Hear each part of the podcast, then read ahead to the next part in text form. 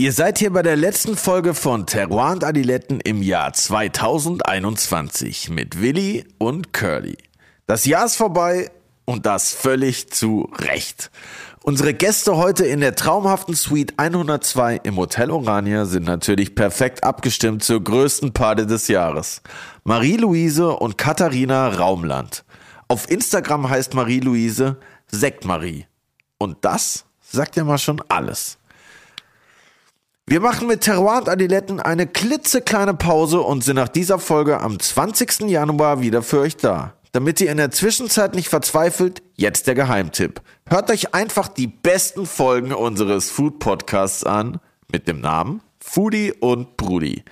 Da fällt mir sofort die Folge ein mit Duck No, der wie Tim Rauer krasser Fried Chicken Fan ist, oder Stefan Henschel vom Cookies Cream, oder Hendrik Otto, oder Sebastian Prüßmann von der Sansibar, oder, oder, oder, oder.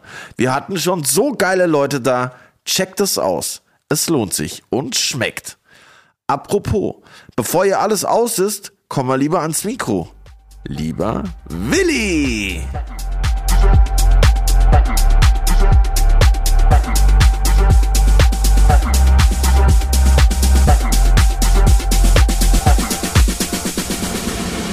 Ein herzliches Grüß Gott auch von meiner Seite. Ja, Hallo Curly, mein Lieber. Was geht? Alles gut? Alles super entspannt. Nur, dass ich noch nicht weiß, was ich an Silvester mache dieses Ja, das Jahr. weiß man nie in Berlin. Man könnte sich natürlich dem Bürgerkrieg in Neukölln aussetzen. Auf gar keinen Fall. Also ja Böllerverbot dieses Jahr. ja, lol. Funktioniert das? Nee. Ich glaube nicht. Ich war einmal in Neukölln an Silvester und es war tatsächlich geisteskrank.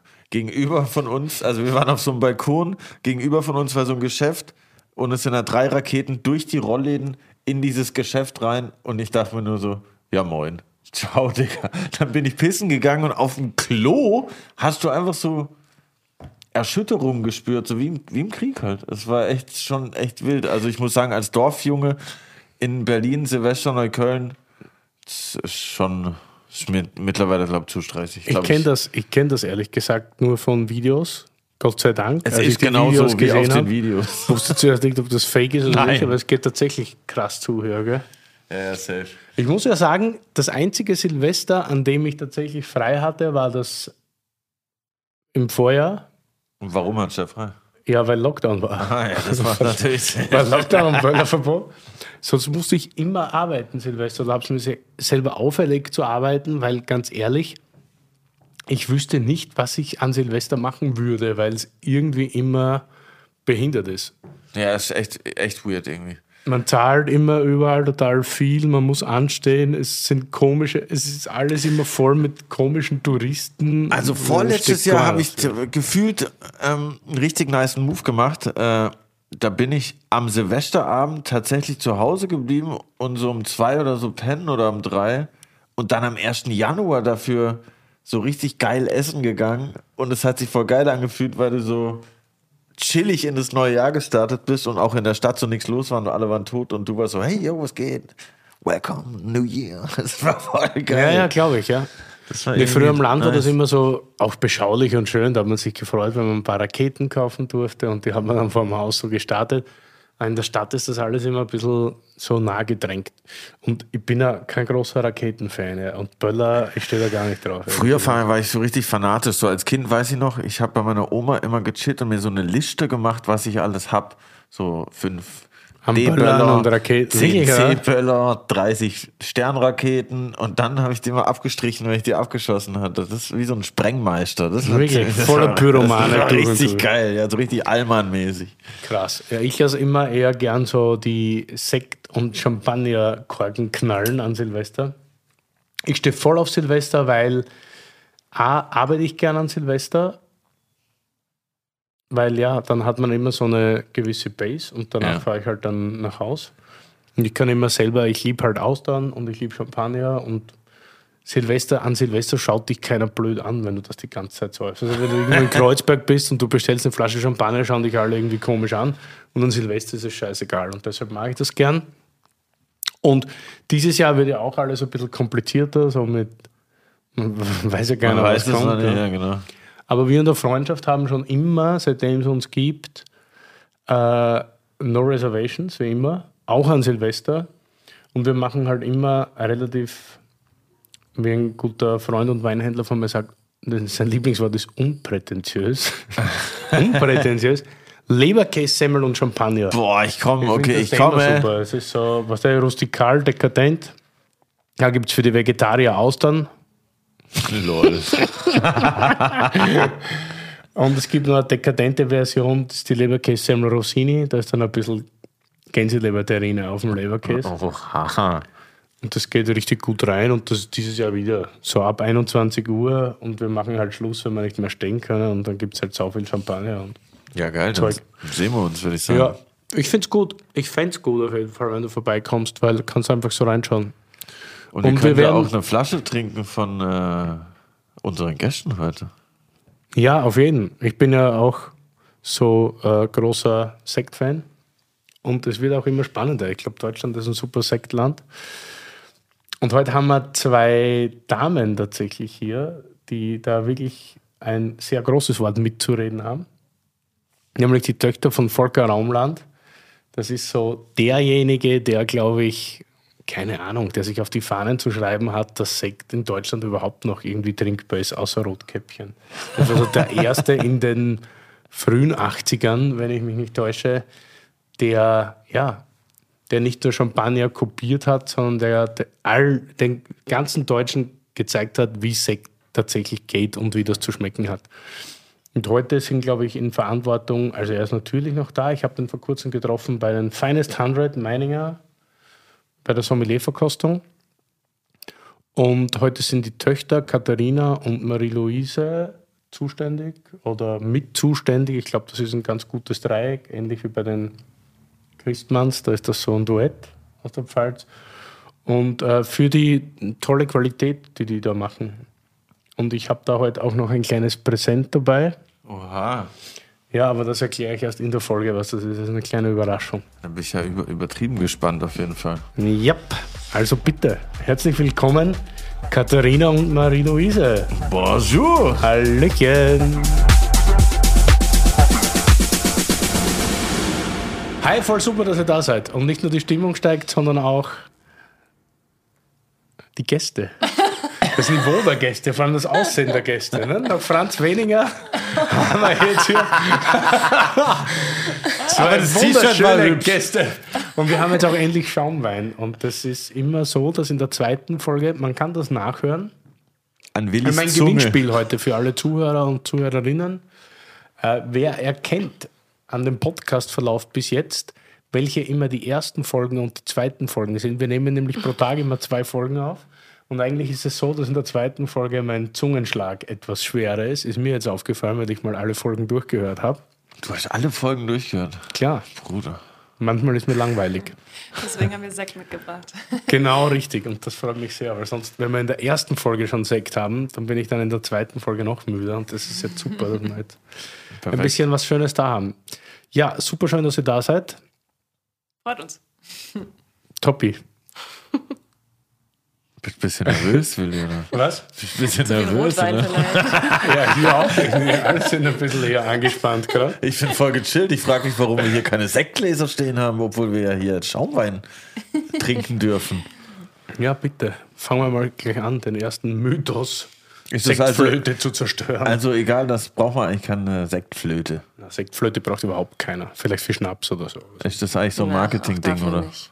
Aber das ist tatsächlich die Frage, die wir am häufigsten gefragt werden, äh, beziehungsweise zwei Fragen. Erstens, welche Gläser soll ich verwenden, um Sekt zu trinken und wie soll ich den Sekt lagern? Und bei Gläsern ist es tatsächlich so, dass ich natürlich dem Schaumwein, wenn es ein guter Schaumwein ist, auch ein bisschen Luft geben will. Und so eine Sektflöte ist natürlich genau das Gegenteil. Die verschließt den Schaumwein eher und dann äh, kommt eigentlich gar nicht so wirklich viel bei dir an, außer Frucht und Kohlensäure. Ach, mir wurde nämlich mal von einem vermeintlichen Kenner erzählt, ja, die Gläser sind da so eng, dass die Kohlensäure nicht so schnell rausgeht und so, weil wenn die Gläser größer sind, dann verflüchtigt sich schneller das Prickelnde. Bei sehr günstigen, sehr einfachem Sekt ist das wahrscheinlich auch so. Okay, alles klar. Und dann trinkt man es am liebsten ganz kalt und ganz schnell aus ganz kleinen Gläsern. Aus Schottgläsern einfach. Was sagt man eigentlich so zu den längst leider vergessenen Sektschalen oder Champagner-Schalen? Äh, eigentlich genau das, was äh, Curly gerade angesprochen hat. Also da ist es ja so, dass die Kohlensäure einfach extrem schnell äh, rausgeht, weil die Öffnung sehr groß ist. Und bei Sektschalen ist natürlich das Problem, dass ich die meistens mit der kompletten Handfläche in die Hand nehme und dadurch den Sekt oder den Schaumwein, der natürlich kalt bleiben soll, total schnell aufwärme. Ja, das ist ja auch nicht das, was ich haben Also diese will. große Gatsby-Gläser, die sind auch nicht mehr so, Ja. Ich finde sie trotzdem schick irgendwie und, cool, ja. Schick und retro, aber ähm, auf jeden Fall nicht dafür geeignet. nicht sehr effektiv. Nein. Aber besser als die Flöte. Also Deswegen- wenn du die Wahl hast, dann nimm die Schale. Okay, gut. Ich, Ja, leg- ich mache einfach meine Hand auf nächstes Mal. Du siehst schon, äh, der Nachteil, also wir verwenden ganz oft Weißweingläser oder Universalgläser. Der Nachteil ist natürlich, die haben keinen sogenannten Mussierpunkt. Das heißt, sie haben keine Stelle, wo das Glas so angeraut ist. Das, deswegen sieht man die Perlage, also die, die kleine, die Kohlensäure nicht ganz so gut. Ey, das muss mir erklären, welche Gläser sind angeraut. Ja, Sektgläser. Sektgläser zum Beispiel. Ach krass, unten oder wie? Ja. Dass da die. Kohlensäure mehr perlt. Da, wo der Stiel sich mit dem Glas verbindet, da ist normalerweise so ein angerauter Punkt bei Sektgläsern. Okay, das ist ja. Und Aber es ist auch okay, so wenn es das schön. nicht hat. Das ist ja Das schaut aus wie jeden Tag Weihnachten. Ne? Dürfen wir schon, oder? Warten Klar, man darf ja alles keine Regeln. Ich trinke eh Ja, der schon. Willi hat ganz. Äh, Gott sei Dank trinken wir schon. Ich bin auch ganz überrascht, dass wir nicht drei Flaschen Raumland hier heute da haben. Wir haben nämlich verschiedene Sachen da, dazu kommen wir gleich zu sprechen. Zuerst zu euch. Ihr seid die nächste Generation Raumland. Richtig. Katharina und Marie-Louise. Tipptopp. Angefangen hat es mit Volker. Richtig. Und Papa. Heide. Okay, Die cool. Mama. Mama, Papa. Ging los wann? Frühe Ja. 80er irgendwann. Ja, also eigentlich so 1984. Da hat unser Vater nach äh, ein paar Umwegen entschieden, Weinbau zu studieren und hat äh, eben sein Weinbaustudium dann in Geisenheim gemacht, wo er seinen allerersten Sekt ähm, gemacht hat. Das war damals im Sektprojekt. Das gibt es immer noch in Geisenheim, die Hochschule, wo man Weinbau studieren kann. Und ähm, damals war es so, dass eigentlich deutscher Wein und deutscher Sekt so ziemlich am Boden war und viele sich trotzdem darauf dann fokussiert haben, den Wein zu verbessern und wirklich hochwertigen Wein zu machen. Also in seinem Jahrgang waren so Winzerikonen wie Egon Müller und so weiter und so fort oder, oder Heger.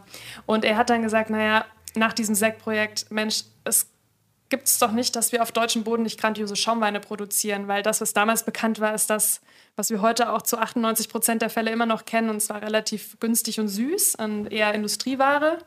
Ähm, genau, und dann hat er 1984 den ersten Sekt ähm, ausgebaut, äh, hat dann äh, aber gewusst, er möchte eigentlich sein eigenes Sekthaus gründen, aber hatte einfach die finanziellen Mittel gar nicht und hat dann in ganz Deutschland gesucht, wo er erstens Weinberge findet, einen Keller und ein Haus. Also es war nichts da. Es war nichts da. Nee, nee. Also unsere beiden Eltern kommen aus, äh, aus Weingütern. Einmal in Baden-Württemberg, in Stuttgart und einmal in der Pfalz, also im Nachbarort quasi, wo wir waren. Aber beide Eltern hatten quasi Geschwister, die den Betrieb übernommen haben und haben quasi von null oder haben von null angefangen. Okay.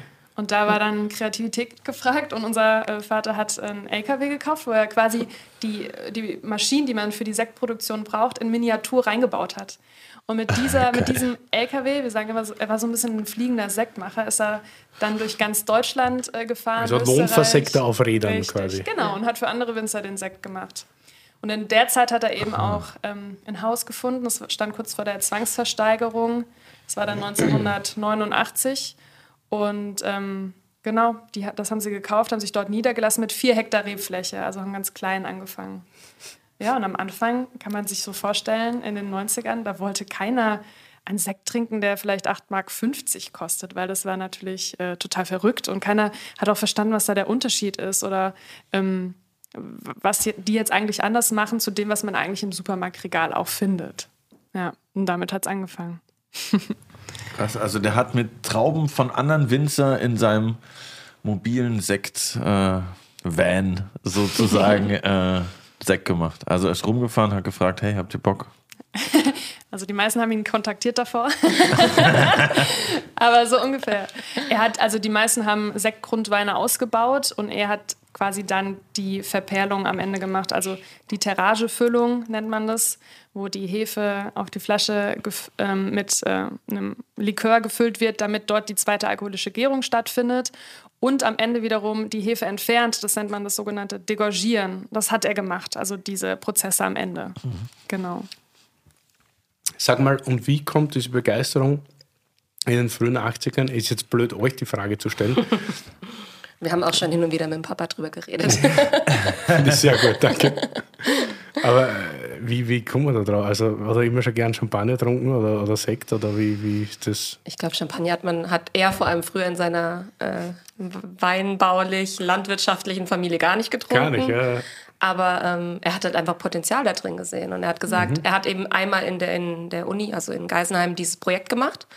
Und da gab es tatsächlich auch dann eine große Verkostung. Okay, ich glaube, da gab es den einen oder anderen Champagner, wo eben die äh, Schaumweine der Studenten verglichen wurden, blind mit, ähm, mit internationalen Schaumweinen. Und da hat tatsächlich der Sekt vom Papa irgendwie den ersten Platz gemacht.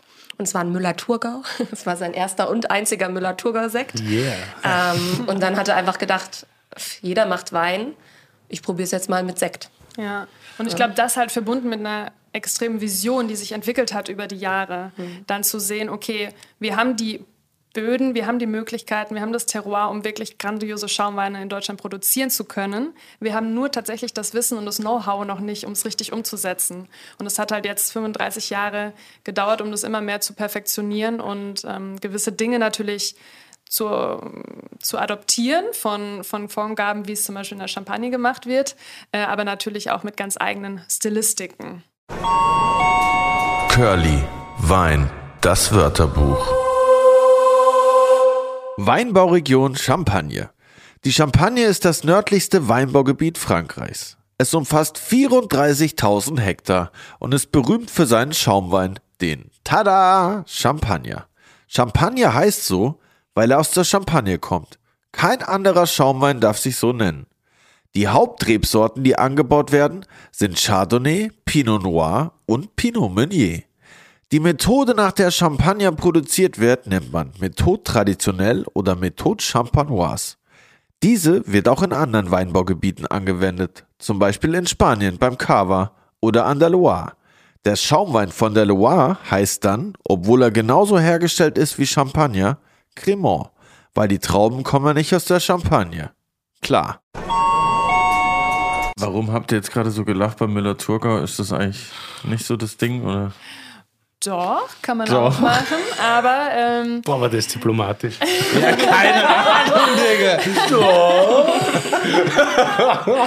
Das ist ja eine sehr alte Rebsorte Ja. und es wird auch tatsächlich im Wein inzwischen, ich glaube, ich glaube, die Rebfläche ist tendenziell sinkend für den Anbau von Müller-Thurgau. Und für Sekt, ganz ehrlich, ich habe es seitdem nicht probiert. Gibt es, glaube ich, auch, ist halt relativ, ja, ist halt anders. Macht irgendwer, liebe Zuhörerinnen und Zuhörer, gibt es irgendwer, der Erfahrungen hat mit Müller-Thurgau? Sekt? Ich wüsste Einen jetzt guten keinen. Wüsste Schreibt uns DMs auf Insta. Ja, Willi, genau, Willi bitte. beantwortet euch. Willi schickt euch den Haut mal rein, Lachsmiley. hier, haut mal rein. Aber prinzipiell äh, lieben wir einfach Burgunderrebsorten, weil man damit sehr feine und ausdrucksstarke Schaumweine machen kann. War das immer schon so? Ähm, Haben wir ja. das schon ganz früh entdeckt? Also natürlich, man befestigt dann wahrscheinlich mit Champagner und da weiß man halt. Aber dann als Deutscher sagt man dann nicht, okay, ich zeige es euch jetzt mit den deutschen Rebsorten. Ähm, also unser Vater hat angefangen, ich muss mal zurückdenken, das ist jetzt auch schon eine Zeit äh, lang her, mit Huxelrebe, Riesling und Pinot. Das waren die Rebsorten, die er hatte, als er diese vier Hektar gekauft hatte. Und natürlich hat er am Anfang daraus auch äh, sofort, weil die es kurz vor der Herbst, vor der Traumlese übernommen haben, Sekt gemacht, aber dann natürlich schnell gemerkt, das funktioniert nicht und es ist auch nicht die Stilistik, die er verfolgen möchte. Und deswegen ähm, hat er für sich dann schnell überlegt, was passt denn zu dem Terroir, was wir oder zu den Böden, die wir haben, rund um Schloss am Dalsheim. Und es ist sehr Muschelkalk geprägt, äh, was super spannend ist. Und da sind natürlich Burgunder-Rebsorten ganz toll geeignet. Also Spätburgunder, äh, wir haben auch viel Chardonnay, Weißburgunder, ähm, Pinot Meunier und äh, aber auch Riesling. Und ich glaube, Riesling ist einfach so eine tolle Rebsorte, vor allem in Deutschland, die auch sehr viel Potenzial für Schaumwein hat, aber die natürlich ganz anders schmeckt am Ende. Ja, da muss man schon ein bisschen differenzieren in unseren Augen. Ja, in meinen auch. Wie viel Hektar habt ihr jetzt? Ähm, zwölf. Zwölf. Genau. Und die sind alle in Flörsheim-Dalsheim? Nee. Nee, also wir haben das schöne Privileg, äh, auf der Grenze zu sein zwischen Rheinhessen und der Pfalz. Unser Vater ist Pfälzer. Genau.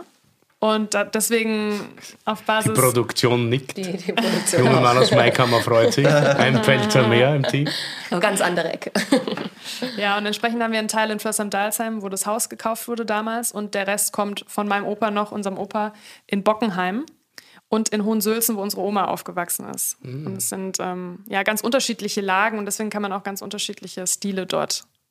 Er hat quasi nicht den, den Weinbaubetrieb übernommen, aber dafür die Rebflächen von den Eltern. Und der Bruder hat den Betrieb übernommen. Genau. Woher kommt bei euch, also wie lange seid ihr, könnt ihr auch gerne differenziert beantworten, im Betrieb und woher kommt die Leidenschaft Sekt? Also Mhm. schon irgendwie klar vom Haus aus, aber ich kann mich erinnern, als ich zum Weintrinken angefangen habe, ist jetzt auch schon ein bisschen her. Aber ich glaube, Sekt oder Schaumwein war irgendwann ganz zum Schluss. Man bekommt zu Silvester mal irgendwann einen billigen Sekt, Henkel, Rotkäppchen oder irgendeinen Scheißdreck meistens. Und dann trinkt man das halt, weil Silvester ist, hurra, die Gams, alles lustig.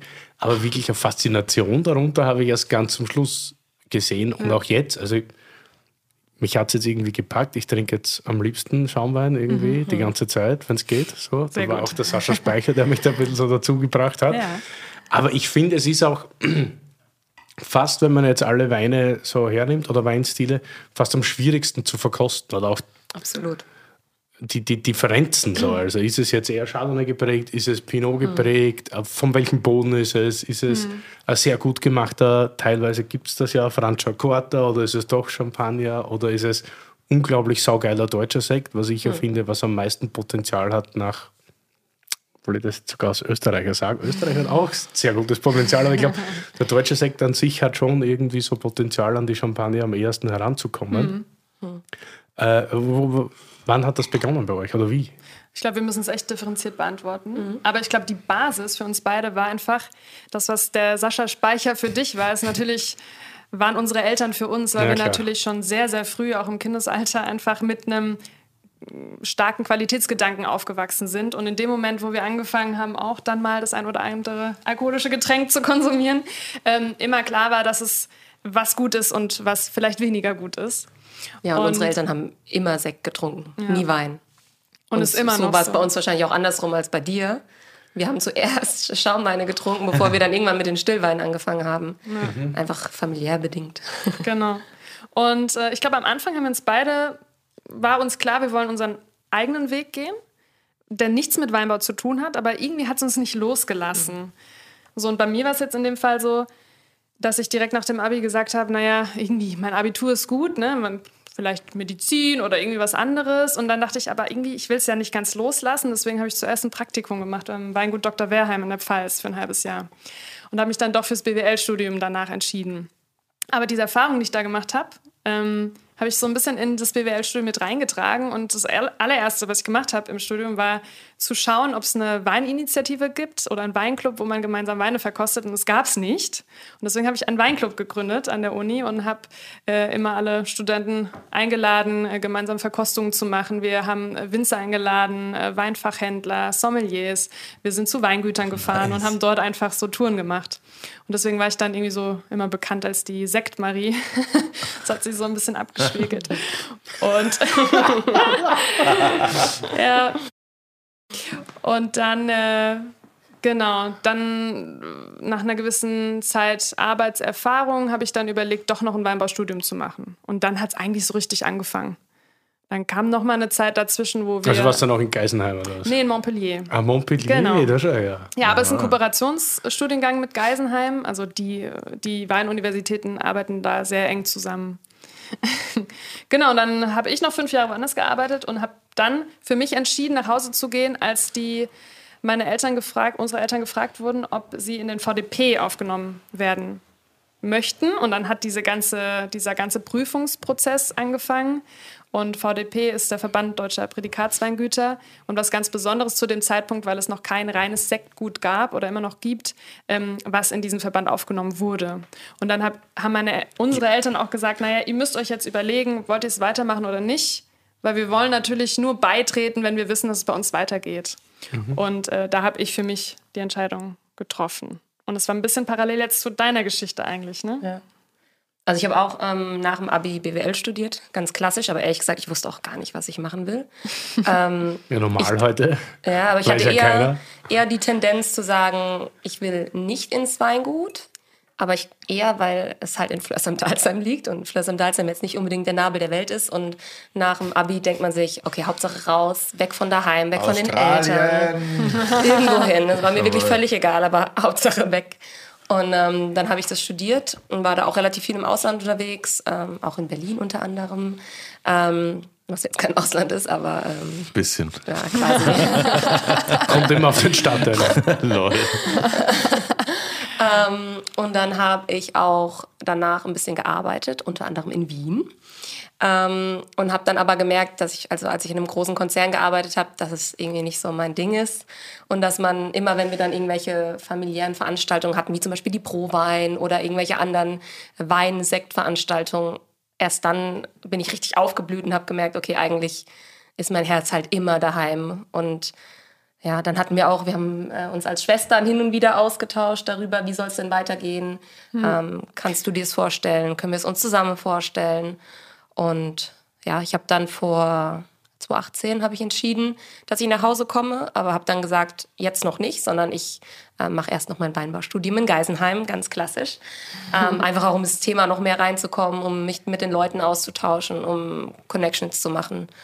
Und ja, jetzt habe ich das dieses Jahr abgeschlossen und bin jetzt daheim. Ja, geil, Glückwunsch. Aber ich glaube, es war ein super wichtiger Prozess, weil unsere Eltern erstens auch einen anderen Hintergrund haben. Also der Papa ist ähm, ähm, Industriekaufmann Industriekaufmann. und die Mama Bankkauffrau und Hotelfachfrau. Das heißt, die hatten auch immer so eine, so eine Outside-Perspektive auf die Dinge. Ein ganzer Management-Zirkus zu haben. Ja, ja, aber da- das zeigt dir halt dann am Ende trotzdem, wo deine Passion liegt. Und äh, genauso wichtig war der Prozess für uns, einfach andere Dinge zu sehen und dann zu sagen, okay, eigentlich wollen wir nichts lieber machen als äh, was Prickelndes zu Hause. Ja, genau. Und äh, man muss sich natürlich auch als Geschwisternpaar äh, sehr gut überlegen, ob das äh, zu zweit so umsetzbar ist, ob man sich das vorstellen kann. Wann habt ihr euch da, wenn du jetzt erst aus Geisenheim zurückgekommen bist, dann war die Lese ja nicht die kürzeste dieses Jahr. Ja. Wie man so gehört hat, wann seid ihr euch da so übereingekommen, dass ihr das gemeinsam machen wollt? Ist es jetzt eigentlich schon so richtig vonstatten? Also ist das. Ja, Dieses Ja. Jahr war das erste Jahr, wo wir gemeinsam, gemeinsam. Ja. Ich bin auch jetzt äh, Weinberg und Also quasi Premiere hier. so weiter. ja. Ja. Geil. Also Ja. ich bin jetzt schon zwei Jahre mit dabei, äh, aber war dann natürlich alleine ohne Katharina. Aber ähm, entschieden haben wir es eigentlich, das muss ich erzählen, das war sehr lustig. ähm, ich habe Katharina in Wien besucht und wir haben uns zusammengesetzt und da kam diese Frage, warum machen wir es eigentlich nicht zusammen? Und dann sagten wir ja, komm, warum? Ich meine, es ist so naheliegend, wir müssen es zusammen machen. Und am nächsten Tag schreibe ich Katharina und sage, ähm, und wie sieht es bei dir aus? Äh, Wie ist dein Gefühl heute? Und sagt sie, ja, ich bin gerade zu meinem Chef gegangen, habe gekündigt. Und ich werde mich jetzt in Geisenheim Eher so der einschreiben. spontane Mensch. Ja. geil. Und von daher war es dann, äh, ja, ganz klar für uns. Man wollte dann auch eine Entscheidung treffen und sagen, okay, komm, warum jetzt noch warten und Zeit absitzen in einem Job, den du eigentlich nicht machen willst. Ja. Jetzt, äh, jetzt geht's los. Das setzt ja auch manchmal nochmal neue Energie frei, wenn man sagt, Ja, okay, jetzt, ich entscheide mich jetzt einfach, dann ist es meistens nochmal mit mehr Schub, wie wenn man vier Wochen überlegt, boah, mache ich es jetzt oder mache ich es nicht. Es gab bestimmt eine Flasche Sekt zum Abschied für deinen Chef, oder? Ich glaube, ich weiß es nicht mehr genau. Bestimmt. Das ist ja saugeil. Und warum meint ihr, dass es schwieriger ist, bei Schaumwein Sachen rauszuschmecken, jetzt wo der herkommt, was er für eine Basis hat? Liegt es nur am Prickeln? Oder liegt es an dieser zweiten Gärung? Oder Vielleicht liegt es auch nur an mir, dass ich das jetzt gerade gesagt habe, weil ich eher angefangen habe, mehr Stillwein zu trinken. Und wenn man sich mehr damit beschäftigt, ist es natürlich einfacher, wie alles, was man so macht im Leben. Wenn man sich viel mit etwas beschäftigt, ist es leichter, Sachen zu differenzieren. Stimmt. Aber also ich würde schon sagen, es hat zwei Gründe, warum das so ist. Und das eine ist, wie du sagst, schon die Kohlensäure, ne? weil Kohlensäure äh, legt sich so ein bisschen auf die Zunge ab. Das heißt, du kannst nicht mehr ganz so gut die, die Aromen aufnehmen. Und das zweite ist, ähm, das muss man ein bisschen beschreiben, wenn wir einen Sekt produzieren, hat er zwei alkoholische Gärungen. Die erste Gärung zum Sektgrundwein und die zweite Gärung in der Flasche für die traditionelle Flaschengärung. Und dieser Sektgrundwein, den wir produzieren, der ist auf ganz anderen Faktoren ausgelegt als jetzt ein normaler Stillwein. Das heißt, wir optimieren nicht nach Aroma und wollen möglichst viel Komplexität in diesem Sektgrundwein haben, sondern wir, wir arbeiten eigentlich die Säure und die Eleganz und einen präzisen Sektgrundwein heraus. Und der schmeckt manchmal erstmal nach gar nichts, beziehungsweise nur sauer. Und man muss sich jetzt ganz extrem gut vorstellen können, was aus diesem Sektgrundwein wird, wenn der jetzt eins, zwei, drei, vier, fünf, sechs, sieben, acht Jahre auf der Hefe liegt. Das ist eine extrem lange Zeit, die der noch braucht, um sich weiterzuentwickeln. Und ich glaube, das ist einer der Gründe, weshalb dann eben ein Sekt am Ende auch nicht komplett aromatisch ist wie jetzt ein, ein Wein. Ich habe da auch größten Respekt davor. Ich war, glaube ich, dreimal in meinem Leben bei so einer Stillweinverkostung. Und dann steht man da und Es tut weh. ne? erklärt davor, wie toll man ist. Und man trinkt jetzt seit 15 Jahren Wein und was wollen wir mir eigentlich erklären? Und dann hast du sechs verschiedene Stillweine und dann denkst du so, Alter, das ist ja alles das Gleiche. Das schmeckt nach nix und sauer. Und irgendwann der eine hat mehr Holz, weniger Holz, ein bisschen. Hefe hier, ein bisschen da. Es ist schon echt schwierig und man muss da in die Materie, da muss man sich echt wahnsinnig genau beschäftigen. Ja. Und dann mit den ganzen Cuvées noch und so weiter. Also das ist schon eine Sache für sich und habe ich sehr viel Respekt. Aber umso mehr schätze ich das dann auch, wenn ich jetzt nicht mehr einen Henkel oder ein Rotkäppchen aufmache, sondern was Gescheites. Wir haben jetzt auch was Gescheites im Glas Ja. Jawohl. nämlich einen Champagner, den ich davor noch nie getrunken habe und der so einen komplizierten französischen Namen hat, gerade auch, dass ich den gar nicht aussprechen will. Aber nachdem ich weiß, dass du, liebe Katharina, dort gearbeitet hast, Ich kannst glaube, du ich das habe gelernt, ganz, wie man ihn ausspricht. ganz ja. bestimmt besser sagen als ich. Also, ja, genau. La ja. Côte Gotbillon. Ja, es ist, also, es ist ein Betrieb, wo ich ein Praktikum gemacht habe, letztes Jahr, ähm, in der Champagne in Écueil, also ein äh, Premier Cru in der Champagne. Und es ist tatsächlich ein sehr kleiner Betrieb mit circa neun Hektar, ähm, familiengeführt, als, also ein Paar macht es. Und man kennt ihn in Deutschland mh, ein bisschen, wenn man sich intensiv mit dem Thema beschäftigt. Aber das Coole ist einfach, die machen halt diesen ganz, ganz straighten, super, super puren Stil an Champagner. Das, was die Sommeliers jetzt alle gerne trinken. Ja, zum Beispiel, ja. Und ähm, die wirtschaften eben auch Bio im Weinberg, ähm, jetzt auch in der Umstellung zu biodynamischem Wirtschaften. Und von daher ist es für mich persönlich, das ist so ein bisschen mein Herzensbetrieb. Ich liebe halt sie, ich liebe deren Champagner, ähm, obwohl es auch was ganz anderes ist, als was wir machen ähm, von der, vom Geschmack her. Aber ich, also mir macht es total Spaß. Ich finde, es ist halt super fresh. Und wie viel Flaschen macht man jetzt, wenn man neun Hektar hat? So ungefähr roundabout. muss man differenzieren zwischen Deutschland und der Champagne, weil die haben, ähm, falls du mal ein Foto dir anschaust von Weinbergen in Frankreich, als zum Beispiel in Burgund oder in der Champagne, die haben äh, viel mehr Reben und eine ganz andere Erziehung auf äh, derselben Fläche. Also wir haben in Deutschland, ich sag mal, 5000 Reben pro Hektar und in der Champagne circa 8000. Okay. Ja, also einfach, weil die ganz anders die Reben ans, anordnen im Weinberg. Ähm, und ich würde schätzen, ich weiß tatsächlich nicht, dass man jetzt aus diesen neun Hektar vielleicht ja, 60, 70.000 Flaschen ähm, Schon herstellt. eine Menge. Ja, klingt viel, aber wenn man es dann auch... Äh, Wenn sie mal ja, auf sind, sind sie schnell weg. Aber ist es dann nicht so, dass die Reben sich irgendwie, wenn du viel mehr Reben auf der gleichen Fläche pflanzt, nehmen die sich dann nicht die Nährstoffe weg? Oder warum machen die es dann in Deutschland nicht auch? Weil das klingt für mich, als ob die 3000 Reben verschenken. Wenn das nicht auch meine, meine Nicht-BWL-Studium kommt hier zum Vorschein. ja, So ein es ist- alter Mathematiker, ich bin immer wieder erstaunt. Ja, klar, Money. Ich glaube, es ist so ein bisschen natürlich zum einen auch historisch bedingt, aber die Idee dieser Dichtpflanzung ist eben, dass man zum einen diese Konkurrenz hat und dann sagen sie, die Reben wurzeln tiefer. Also sie müssen quasi sich gar nicht an der Oberfläche versorgen, sondern ähm, haben so Wurzeln, die so weit in den Boden reingehen, dass sie von dort die Nährstoffe holen. Und es ist quasi gewollt. Densité, sagt man da auch. Genau. Die kämpfen mehr. Dichtpflanzung. Ja, die, dicht, ja. die pflanzen dicht und viele Winzer sind auch der Überzeugung, dass eine Rebe ein bisschen kämpfen muss, damit sie ähm, danach Trauben produziert, die auch äh, schmecken. oder die vor allem so für so ein Champagner oder auch Burgunder ähm, geeignet sind. Ähm, ja, es sind verschiedene Gründe. Ähm, Aber interessant. Die Deutschen sind da chilliger unterwegs, was die Rebenbepflanzung angeht, offensichtlich. Nein, es, wird, es werden erste Tests auch in Deutschland gemacht. Aber es ist auch tatsächlich klimatisch bedingt. Die äh, Champagne ist natürlich viel, viel kühler äh, und äh, gerade im, im Frühjahr, aber auch im Winter ähm, teilweise. Und deswegen schon allein dadurch bedingt und historisch bedingt haben die eine andere ähm, äh, Reberziehung. Ne? Also das ist jetzt nicht nur, weil man äh, irgendwie ökonomische Entscheidungen trifft, sondern auch einfach, wie, wie die Kultur war und ist. Ja. Und die Bewirtschaftung ist natürlich auch anders. Also unsere Traktoren passen zum Beispiel nicht durch deren Gassen.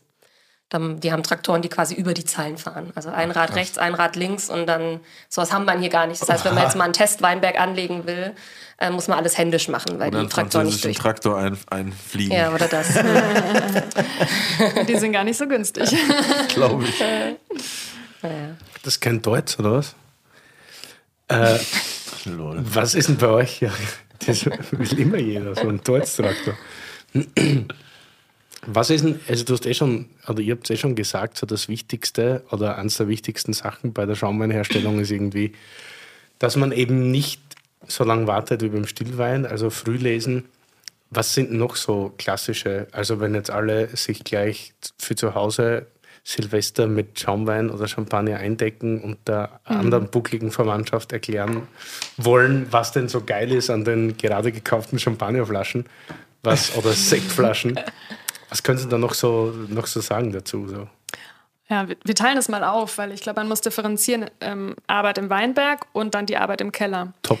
Ähm, Arbeit im Weinberg ähm, fängt eigentlich schon im Januar an. Das heißt, wenn wir den Rebschnitt machen. Ähm, beim, wenn ich einen sehr, sehr guten Wein äh, produzieren möchte, ist es meistens sehr gut, wenn ich den reduziere im Ertrag. Dass ich eher ähm, extraktreiche, aromatische äh, Trauben bekomme. Beim Sekt will ich eigentlich das Gegenteil erzeugen. Das heißt, ich möchte eher ähm, Trauben, die etwas feiner in der Struktur sind, nicht ganz so aromatisch, aus den Gründen, die, die wir vorher erklärt hatten. Und deswegen schneide ich prinzipiell etwas mehr Augen an. Das heißt, habe etwas mehr Ertrag am Ende als beim klassischen Weinbau. Was heißt Augen anschneiden? Ähm, du, Sorry. du hast einen Rebstock und ähm, ja, aus den Augen wachsen quasi am, äh, im, im Frühjahr oder im, im, im davor, darauf folgenden Jahr ähm, die neuen äh, ähm, Triebe mit Triebe Trauben, mit dran, Trauben ja. dran. Genau. Okay. Ja. Ähm, klingt aber nett, Auge, ja. mir das ist, so, okay. Je mehr Augen du stehen lässt und quasi auf deiner, also du hast immer eine Fruchtroute, Mhm. die später dient, dass da die Augen, aus den Augen die Triebe rauswachsen und später an diesen Trieben die äh, Trauben. Trauben genau. Und äh, je länger du diese Route machst und desto mehr Augen du an dieser Route hast, desto höher ist dein Ertrag grundsätzlich. Und desto weniger konzentriert sind dann auch die Trauben. Ja, also es gibt noch andere. Ähm, So in etwa, Ja. nicht ganz Ungefähr. aber Ja, Aber das ist jetzt das ist ein wichtiger Punkt, weil wir machen eine Ertragsreduzierung im Keller und nicht im Weinberg. Da kannst du gleich auch gerne was dazu sagen. Aber prinzipiell dann im, im Laufe des Sommers versuchen wir etwas weniger zu entblättern, dass die äh, Trauben nicht, gerade beim Riesling, dass die Trauben nicht ganz so, viele, äh, ganz so viel Sonne abbekommen, ne, wenig Sonnenbrand haben. Das, das führt meistens dazu, dass man eine gewisse Bitterkeit in den Trauben hat. Das wollen wir auch nicht beim Sekt, weil die Kohlensäure würde auch Bitterstoffe stärker hervorbringen. Ähm, wir wollen weniger Phenolik, weniger ähm, ja, klassische Petrolnoten beim Riesling, deswegen weniger entblättern. Das kommt beim Riesling oft, wenn man zu viel entblättert. Ähm, und dann lesen wir die Trauben viel, viel früher. Und zwar lesen wir optimiert ähm, auf die Säure, den Geschmack und äh, den Öxle-Wert, also das Mostgewicht. Und da ernten wir so zwischen 78 und 80 Grad Öxle, wobei ein Weingut, was normalen Stillwein produziert, da noch nicht ernten würde, weil da wären die Trauben eigentlich noch nicht äh, reif genug oder noch nicht aromatisch genug. Curly, Wein, das Wörterbuch. Öxle. Grad Öxle ist eine für Winzer extrem wichtige Maßeinheit. Sie steht für das Mostgewicht des Traubenmostes, benannt nach ihrem Erfinder Ferdinand Oechsle.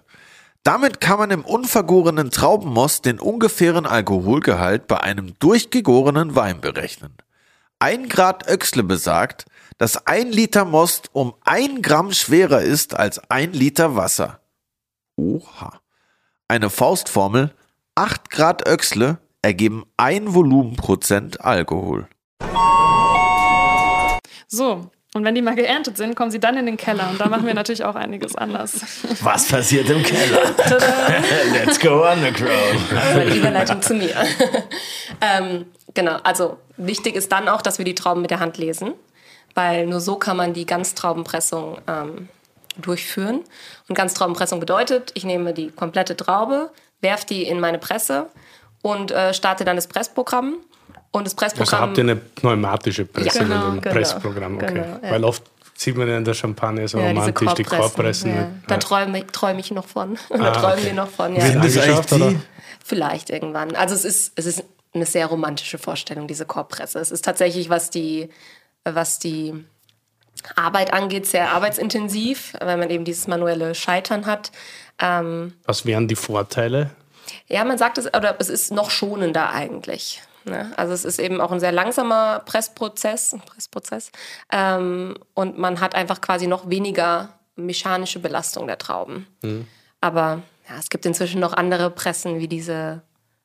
Jetzt geht es sehr ins Detail. Es gibt noch andere Pressen, die ähm, noch schonender sein sollen. Und Okay. Aber sind es diese runden Dinger, die so diese Drehteile um haben? Das wären die Korbpressen. Genau. Das habe ich schon mal auf irgendeinem Kupferstich gesehen, tatsächlich. Ach, du bist ja so ein alter Entdecker. ja, genau. Quasi Kolumbus. Ja, es gibt sehr viele verschiedene Pressen. Wir haben jetzt speziell eine pneumatische Presse. Das heißt, äh, für dich auch, es ist ein großer Tank, Edelstahltank im Endeffekt. Und da ist ein Ballon innen drin. Und dieser Ballon bläst sich auf und drückt dann die Trauben zusammen. Ähm, und je fester du presst, desto mehr Saft kommt raus. Und am Anfang, wenn du nur ganz sanft presst, dann kommt quasi nur das Innere einer Beere. Also nur die Cuvée nennt man es. Und äh, dieser Teil der Beere ist eben der eleganteste, der säurehaltigste ähm, und einfach der filigranste Most aus der Traube. Und wichtig ist eben diese fraktionierte Pressung, dass man da die, die, die, die Moste trennt, einmal in dieses Herzstück der Traube und dann einmal ähm, in den Rest quasi. Das nennt man dann Cuvée und Taille. Ähm, und ich sag mal, die Cuvée-Pressung, was die Lise gerade meinte, ähm, ist unsere Selektion nicht im Weinberg, sondern im, in der, im Keller, weil die nur 50 Prozent beträgt. Also da, wo ein Winzer vielleicht 70, 75 Prozent Pressausbeute hat, haben wir eigentlich für unseren Sekt nur 50 Prozent. Deswegen, obwohl wir mehr ernten, haben wir nicht unbedingt mehr äh, Most oder Wein dann im Keller bei uns. Und die Teilpressung sind dann die, ähm, die weiteren 12 Prozent ungefähr. Also das, was dann schon ein bisschen mehr fester gepresst wird quasi. Und seid ihr auch so aufgeteilt? Also bist du eher für den Weingarten zuständig, für die Weinberge und du eher für den Keller? Oder ist das noch nicht genau ausgearbeitet? Ja, ich, das ist die Frage, die wir natürlich ganz häufig gestellt bekommen. Aber ich glaube, wenn man hochwertige Produkte produzieren möchte in einem kleinen Familienweingut, so wie wir es sind, Wir sind kann, ja wirklich klein. kann, man, es, kann man es nicht zu 100 Prozent trennen. Und es ist ganz wichtig, dass wir versuchen, alles zu optimieren. Und meistens geht es durch Symbiose, weil wir zusammenarbeiten. Ähm, Jetzt dieses Jahr, weil es der erste Herbst war, war ich ganz viel draußen äh, in den Weinbergen und Katharina eher im Keller. Ähm, genauso gut sind wir gemeinsam auf äh, Verkostungen zusammen, auf Messen zusammen. Ähm, Das wird sich, glaube ich, erst ähm, über die Zeit rauskristallisieren. Das kann, kann man, glaube ich, jetzt noch gar nicht so sagen. Ja, aber das Schöne ist ja auch, dass man miteinander arbeitet und eigentlich auch in allen Bereichen. Und, Und du kannst nicht trennen im Endeffekt Weinberg von Keller, weil es immer so Na, immer stark Symbiose, zusammenhängt. ja. Aber es- ja. Kristallisiert sich vielleicht ein bisschen heraus, dass so eine Ja. Ding. Ähnlich wie bei den Ringsbrüdern. Ne? Das ist Ja. ja auch so, dass Steffen und beide Anja. immer alles irgendwie entscheiden, aber Steffen mal eher draußen ist und Andi halt mehr im Keller. Ne? Also, Ja. Aber uns macht halt auch einfach der, das Komplettpaket total viel Spaß. Ne? Und Ja. das, das gehört einfach beim Weingut dazu. Oder Sektgut in unserem Fall. Habt ihr aber auch schon mal überlegt, einen Wein zu machen? Haben wir? Wir machen einen Wein. Ein Barrik im Jahr. Genau, aber eigentlich die, Oh, Antwort, die Antwort ist nein. Wir werden es auf jeden Fall auch niemals machen. weil wir, Wir machen einen, aber nein. Den trinken wir auch nur selbst. Was wäre das? Coteau Rheinhesse Noirs. ja, ja, genau. Das ist äh, Coteau Jardin. Wir haben im, wir haben im Garten ähm, einen äh, Weinberg angepflanzt, äh, eher zu, äh, weil es schön aussieht, der ist kreisförmig und aus dem Geil. Ein Rondell aus Reben, ja. Genau, schön. das ist Cabernet Franc und Cabernet Mitos ähm, und macht äh, wirklich einen ganz spannenden Rotwein. Jedes Jahr kommt da ein Barrikfass raus und natürlich können wir das nicht versekten. Deswegen wird da jedes Jahr ein Rotwein. Es ist auch kein. Weinberg, es ist wirklich unser Garten. For Friends and Family. mäßig. Ja, genau. Richtig. Ja, voll geil. Die Mama trinkt so gerne Rotwein. Geht eigentlich beim Schaumwein herstellen mehr in die Hose als beim Stillwein herstellen? Weil wenn man Also- Marmelade, ich frage mich nur, weil wir, wir haben ja immer wieder Gäste, die sagen, okay, ja, so, also, oder was wir schon oft in Folgen irgendwie erlebt haben, so dieser Unterschied oder zwischen Genialität und Wahnsinn und da geht halt viel dazwischen verloren. Ja. Und ich meine, ihr habt ja am Ende des Tages sogar zwei Gärungen, das heißt noch einen Arbeitsschritt mehr. Ja. Hat man natürlich potenziell auch mehr Fehlerquellen, nicht? Äh, du hast mehr Entscheidungsprozesse eigentlich, das stimmt schon. Ähm, ich, ich würde sagen, es kann schon natürlich dadurch auch mehr schiefgehen. Ähm, und die ro- große Herausforderung bei der Schaumweinproduktion ist, dass wir, und das sagen wir eigentlich immer, wir, wir haben hier ein Generationenprojekt, weil das, was wir heute produzieren, werden wir erst in drei bis zehn Jahren verkaufen. Sprich, bis ich das Endprodukt in der Hand halte, nach drei, vier, fünf Jahren, weiß ich erst, ob die Entscheidungen, die ich getroffen habe, die richtigen waren. Das heißt, ich habe einen extrem verlagerten Prozess nach hinten, um meine eigene Arbeit zu beurteilen. Und ich glaube, das ist so ein bisschen das, was natürlich die Schaumweinproduktion extrem herausfordernd macht. Ja, und der und- Winzer sieht, ich lese meine Trauben im Jahr 2021 und so im Januar, Februar weiß ich schon mal ungefähr, in welche Richtung es geht. Ähm, und dann im September, sage ich Da mal. geht es bei euch erst wieder los. Ja, da kommt bei uns erst die Tiragefüllung, also sogar noch später im Mai. Und klar, man, man lernt auch dazu, die Grundweine zu verkosten. Und auch da merkt man natürlich schon Unterschiede, wenn man Dinge im Weinberg zum Beispiel anders macht. Aber im Endeffekt äh, die Sicherheit, dass du alles richtig gemacht hast oder alles falsch, ähm, hast du erst dann nach drei, vier Jahren. Ja. Das heißt, ihr habt, weil ihr jetzt gerade dieses Jahr das erste Jahr habt, wo ihr den äh, Weinberg selber bewirtschaftet habt, habt ihr noch gar kein Release in der Hand von eurer eigenen Bewirtschaftung sozusagen. Nee, das dauert. Das dauert noch ein bisschen. Ja. Drei Jahre vielleicht, da gibt es den Da- ersten. Den ersten vielleicht, ja. Also wir, also wir haben so ein bisschen eine Philosophie, dass wir auf sehr langes Hefelager ähm, oder eine sehr lange Lagerung der Flaschen äh, ähm, t- dazu tendieren. Und bei uns ist es eigentlich aktuell mindestens vier oder fünf Jahre. Das heißt, Krass. das, was wir heute geerntet haben, werden wir nächstes Jahr äh, auf die Flasche bringen, zur zweiten alkoholischen Gärung und dann nochmal vier bis fünf Jahre einlagern. In der Flasche. Und dann habe ich rein theoretisch frühestens 2026 die ersten Sekte, die wir präsentieren können. Krass. Ja. Dann kommt viel. 2026 nochmal. Dann können wir das probieren, ja. Da braucht man sehr viel Geduld. Dauert immer so ein bisschen, ja. Krass. Der Champagner ist unglaublich gut. Der geht ja Mega. richtig auf mit Luft. Super.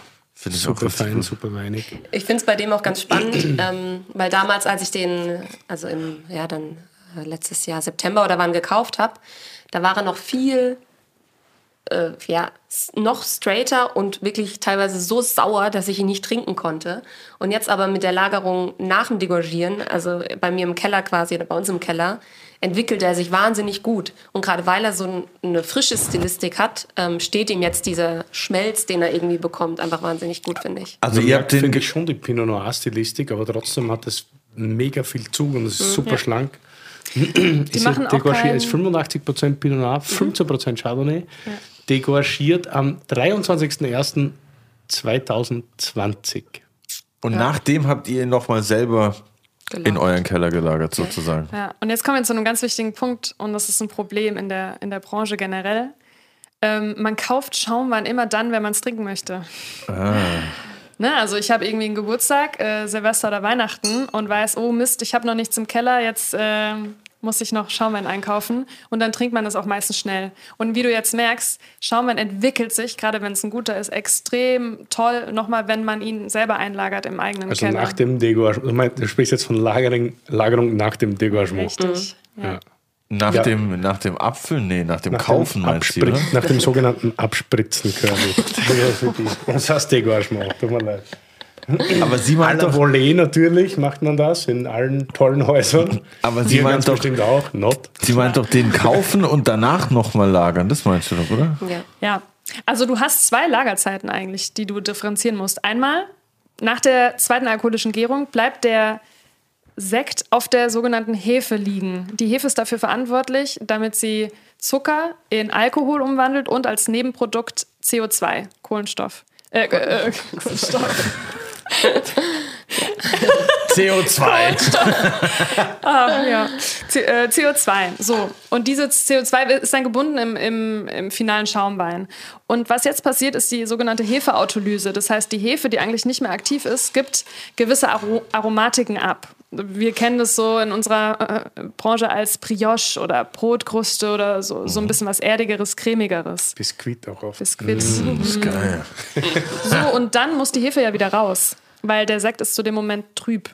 Und dann müssen die, äh, das hast du sicherlich schon mal gesehen, die Sektflaschen gerüttelt werden. Ja. Das heißt, ich stelle die auf den Flaschenhals. Das dauert, je nachdem, wie man es macht, zwischen einer Woche und vier Wochen. Rüttelt ihr selber? Entschuldigung, dass ich unterbreche. Ja. Also per Hand alles? Wir machen beides. Ähm, Per Hand und Auch maschinell. okay. Genau. Ähm, wir sagen immer, der Hefe ist es egal, wie sie in den Flaschenhals rutscht. Es ist kein qualitativer Unterschied. Äh, es ist etwas romantischer, auch nach außen, wenn man sagt, man macht alles per Hand. Ähm, aber de facto ist es natürlich sehr viel Mehraufwand. Man hat teilweise natürlich auch das Personal gar nicht, um das zu machen. Ähm, Pop doch mal jetzt richtig. Was ist bei dir? Ja, die elegante, die elegante weiß es, wie Willi das macht. Chefsommelier, oder? Ich will, dass du an meinen Tisch poppst, Bruder, wenn du kommst. Beim nächsten Pop dann. Ja. Und Genau, dann setzt so. sich die Lass Marie mal ausreden, Ja. Entschuldigung.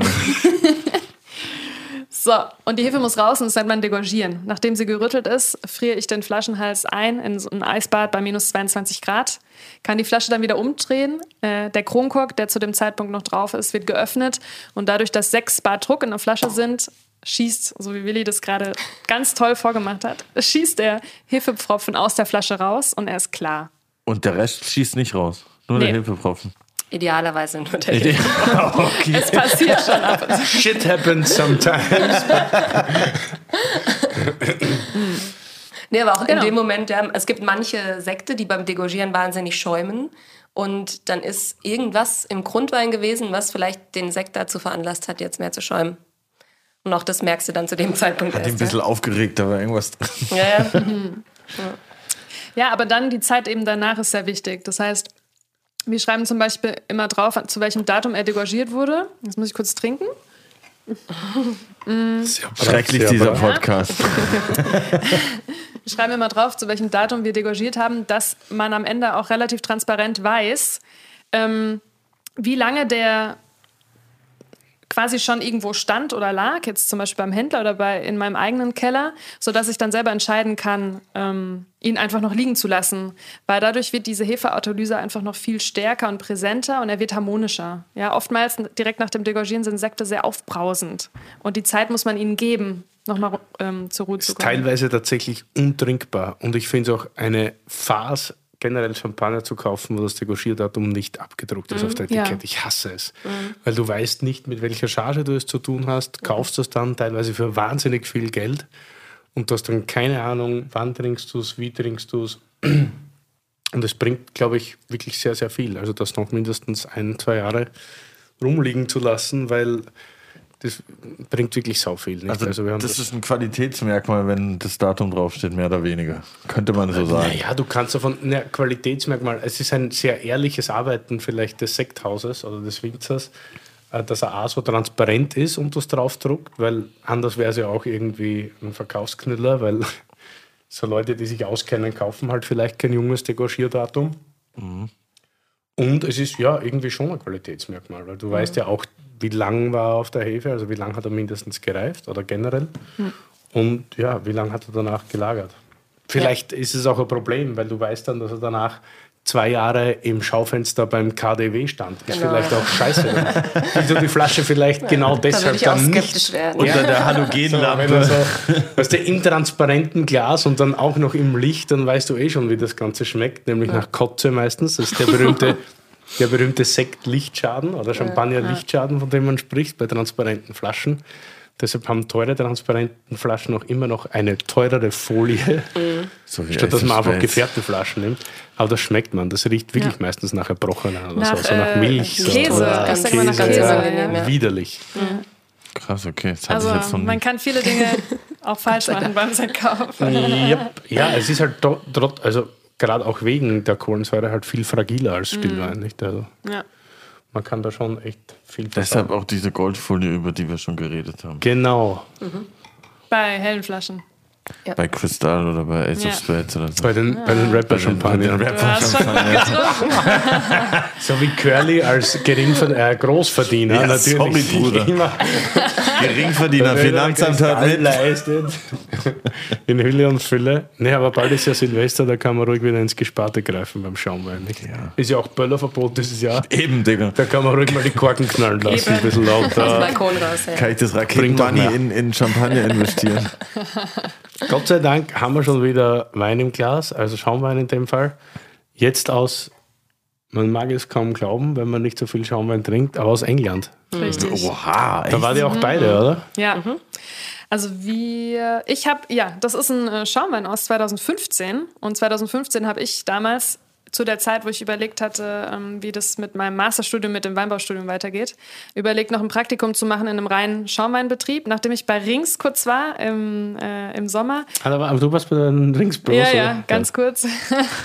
und dann bin ich äh, nach England äh, gegangen äh, für den Herbst. Habe zuerst den Herbst noch bei uns zu Hause gemacht, weil wir, ich sage jetzt mal, im Ende August bis Mitte September Trauben lesen. Und in England, da, klimabedingt, fangen die natürlich erst Anfang Oktober beziehungsweise damals Mitte Oktober an. So, und ähm, ja, man glaubt es kaum, aber dank das, was man Klimawandel nennen darf, äh, gibt, ist es mittlerweile auch möglich, eben äh, Schaumwein vor allem in England zu produzieren. Immer noch in sehr kleiner Größe, aber es ist auf jeden Fall wachsend. Ja gut, das war auch der erste. Ich war ja mal an der Weinakademie.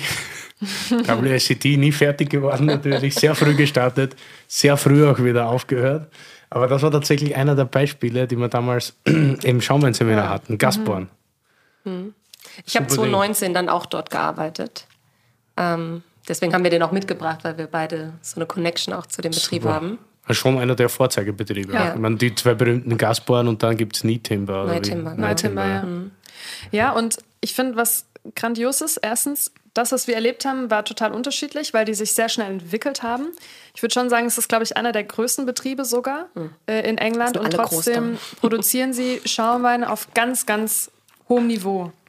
Ähm, wir sagen beide, es braucht noch ein bisschen, weil natürlich der Säuregehalt in England in den Trauben natürlich etwas höher ist. Ähm, deswegen würde ich die tendenziell eher länger lagern lassen, damit die ein bisschen runder werden. Aber das hat einfach extrem viel Potenzial, auch aufgrund der Böden und des Klimas.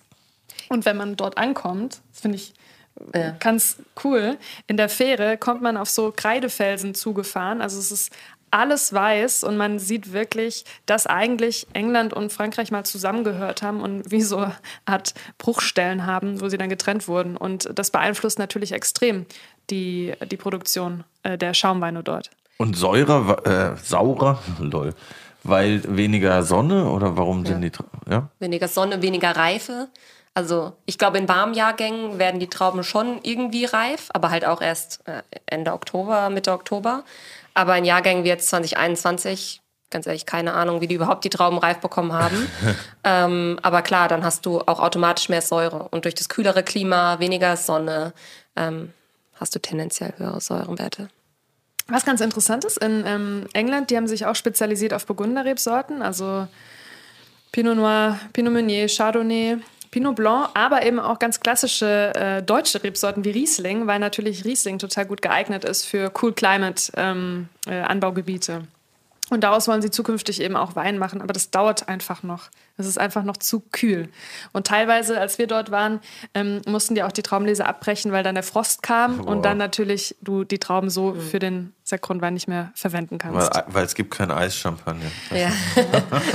das kommt vielleicht irgendwann noch, aber noch, noch nicht. Das wäre mal wieder ein Brand. Curly's Ice Bubbles. Wäre richtig geil, Digga. So Kabi mit, mit, mit. Bubbles wäre richtig geil halt eigentlich. Wie findet ihr den? Er ist jetzt komplett konträr zum Champagner Ja. davor. Ja. Also ich finde das jetzt viel opulenter, nussiger, brotiger. Ich weiß jetzt nicht, welche Rebsorten, aber das wird wahrscheinlich auch so Chardonnay, Pinot. Genau, das, nee, ne? die klassischen drei. Chardonnay, Pinot Noir und Meunier. Das ist deren äh, Brut Reserve, das klassische Cuvée. Schmeckt für mich auch so, als wäre es vielleicht eine Spur länger auf der Hefe gewesen Mhm. oder genauso. Hat halt weniger Zug, ist halt mehr jetzt die Opulent so. Also auch Mhm. ein bisschen mehr Süße. Der Ja. davor war Aber ist- irgendwie ist- spritziger ein bisschen, oder? Ist aber saugut. Also zu Weihnachten für einen Otto-Normalverbraucher würde ich den mehr empfehlen als den Champagner davor. Nicht? Ja. Obwohl ich den, also ich finde beide sehr anspruchsvoll, auch aufgrund der Säure bei beiden. Ähm, und ich bin mir gar nicht sicher, ob jetzt der Gaspar auch jedem schmecken würde, weil er natürlich schon sehr, sehr viel Zug hat durch die Säure und Opulenz, durch das, was du gerade gesagt hast. Ich glaube, ich weiß es nicht mehr genau, aber da, da ist auch sehr viel, ich weiß nicht mehr den Anteil, aber da ist sehr viel Holz mit verarbeitet, ähm, gebrauchtes Holz. Das heißt, er ist schon in gewisser Weise abgerundet, hat so eine, äh, so eine äh, erdige Note. Ähm, aber ich würde sogar sagen, der ist mehr der Essensbegleiter als jetzt der andere.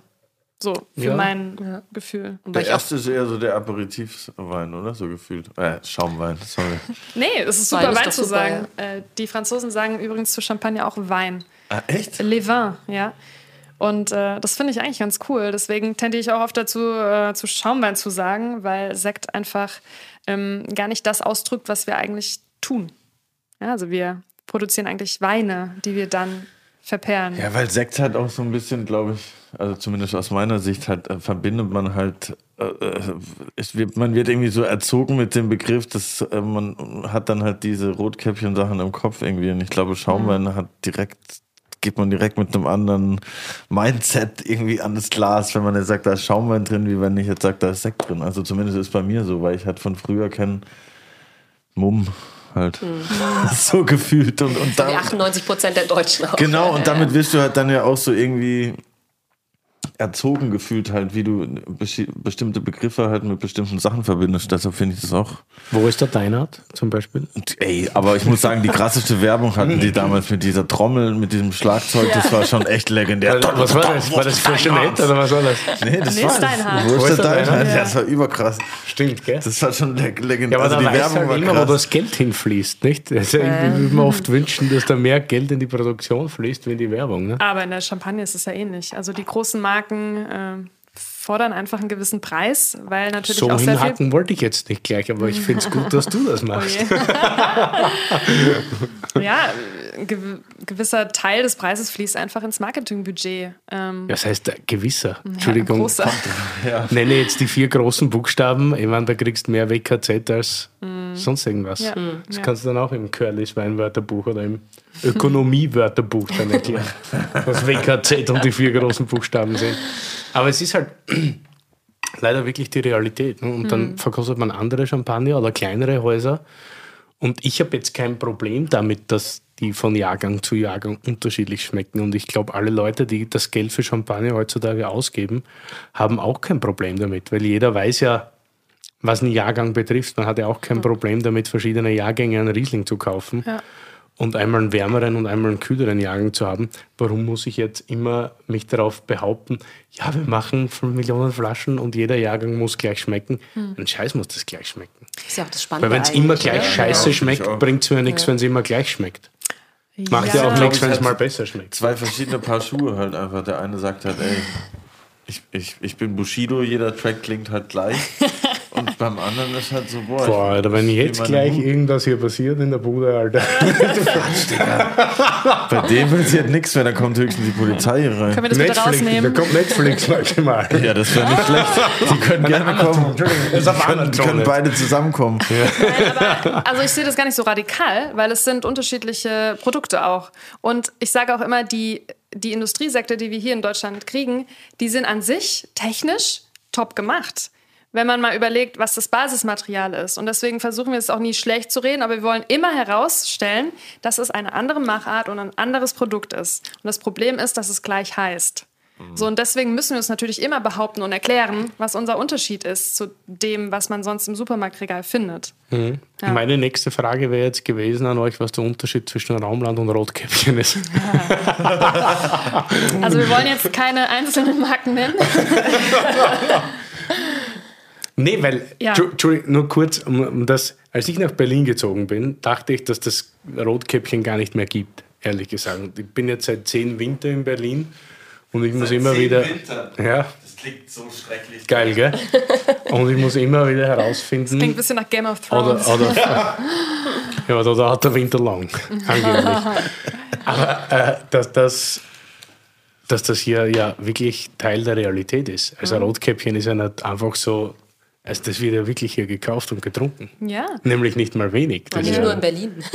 ja, ja. Also Ich glaube ich vor allem irgendwo anders noch mehr wie in Berlin, ehrlich gesagt. Das- Und weil du ja richtig sagst, Sekt ist Sekt, ich meine, da kann jetzt der VDB kommen und noch ein neues Sekt-Ding irgendwie produzieren und so. Am Ende des Tages ist für den Normalverbraucher, für den User, Sekt Sekt. Ja, Mhm. fertig aus.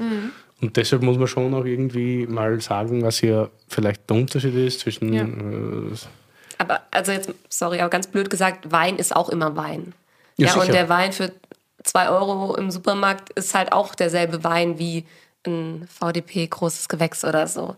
Also in dem Sinne, ja, der Name ist irgendwie ungünstig, weil es einfach auch, also das, was wir machen, ist auch eine absolute Nische. Ja, es, wir haben vielleicht äh, Winzersekt in Deutschland hat vielleicht einen Anteil von 2, 3 Prozent maximal Am Ähm, Sekt allgemein. am deutschen Sektmarkt. Der Winzersekt hat einen Anteil von so 2, 3 Prozent. Und die großen Konzerne, Unternehmen wie ja, die, die vier großen, äh, haben einen Anteil von 97 Prozent oder Wow, so. okay. Ja. Und Und man muss dazu sagen, sagen ja, 2% äh, der Sekte kosten über 6 Euro. Hm. Ja, also wir befinden uns schon in Deutschland auf einem sehr, sehr niedrigen Preisniveau. Krass. Was du sagen wolltest, ist der Unterschied zu dem Sekt, den wir ja, machen. genau. Ne? Weil was wir machen, wir haben es vorher schon gesagt, ist traditionelle Flaschengärung.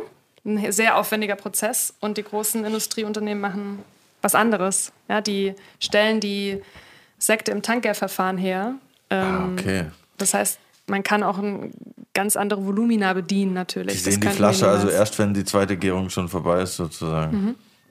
Man muss auch unterscheiden, also wir zum Beispiel, wir bauen unsere Trauben selbst an und die Großen, die kaufen ihre Grundweine aus Meistens sehr Spanien, ja. groß, großen Weinbauländern zu. Das ist auch natürlich auch ein relativ ähm, äh, preisgünstiger Einkauf ist für die und dann vergären die die weiter in Tank zu einem Sekt.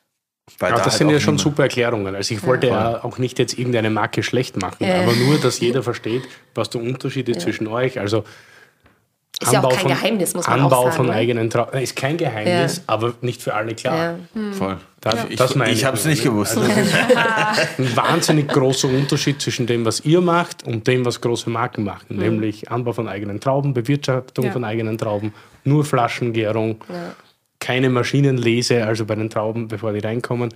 Und also es gibt ja auch total viel verschiedene Herstellungen bei großen Marken, nämlich das Tankgärverfahren. Dann gibt es auch teilweise einfach nur, aber ich glaube, das ist dann Perlwein, wo man einfach nur CO2 reinlässt. CO2 zu, Ja. Seko nennt sich dann, aber dann heißt es nicht zufügt mehr oder whatever, ja. Aber das es ist, ist dann, ja, wenn man nachträglich Kohlensäure dazu fügt. Also ein Wein, der mit Kohlensäure versetzt wird, in welchem Verfahren auch immer, ähm, und dann ist halt ein Wein, der sprudelt.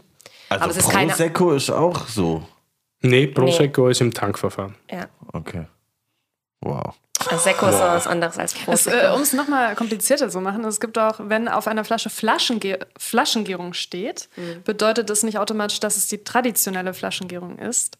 Weil man kann auch rein theoretisch alles in der Flasche vergären, dann aber jede einzelne Flasche wieder aufziehen, einmal in den Tank bringen und ähm, mischen sozusagen, um wieder dann auf die Flasche zu füllen, dass auch jede Flasche eine gleiche Qualität aufweist mit dem sogenannten Transvasierverfahren. So wird aber tatsächlich auch in der Champagne bei Klein- und Großflaschen gemacht, habe ich mir mal sagen lassen. Weil bei sehr vielen Großflaschen dann der Druck bei der Flaschengärung zu groß wäre. Bei einer Magnum oder so meinst du oder was? Nee, das die Magnum nicht. geht noch, aber alles, was dann größer ist. Also geht Scherabon auch und die ganzen rum, Nicky Beach wie Rumspritzerflaschen. gibt's, wie groß gibt's, was für Flaschen gibt es denn? Wie groß? Ich glaube bis, boah, 24 Liter? Wer kann denn das Nee. tragen, Noch Digga? größer? 15?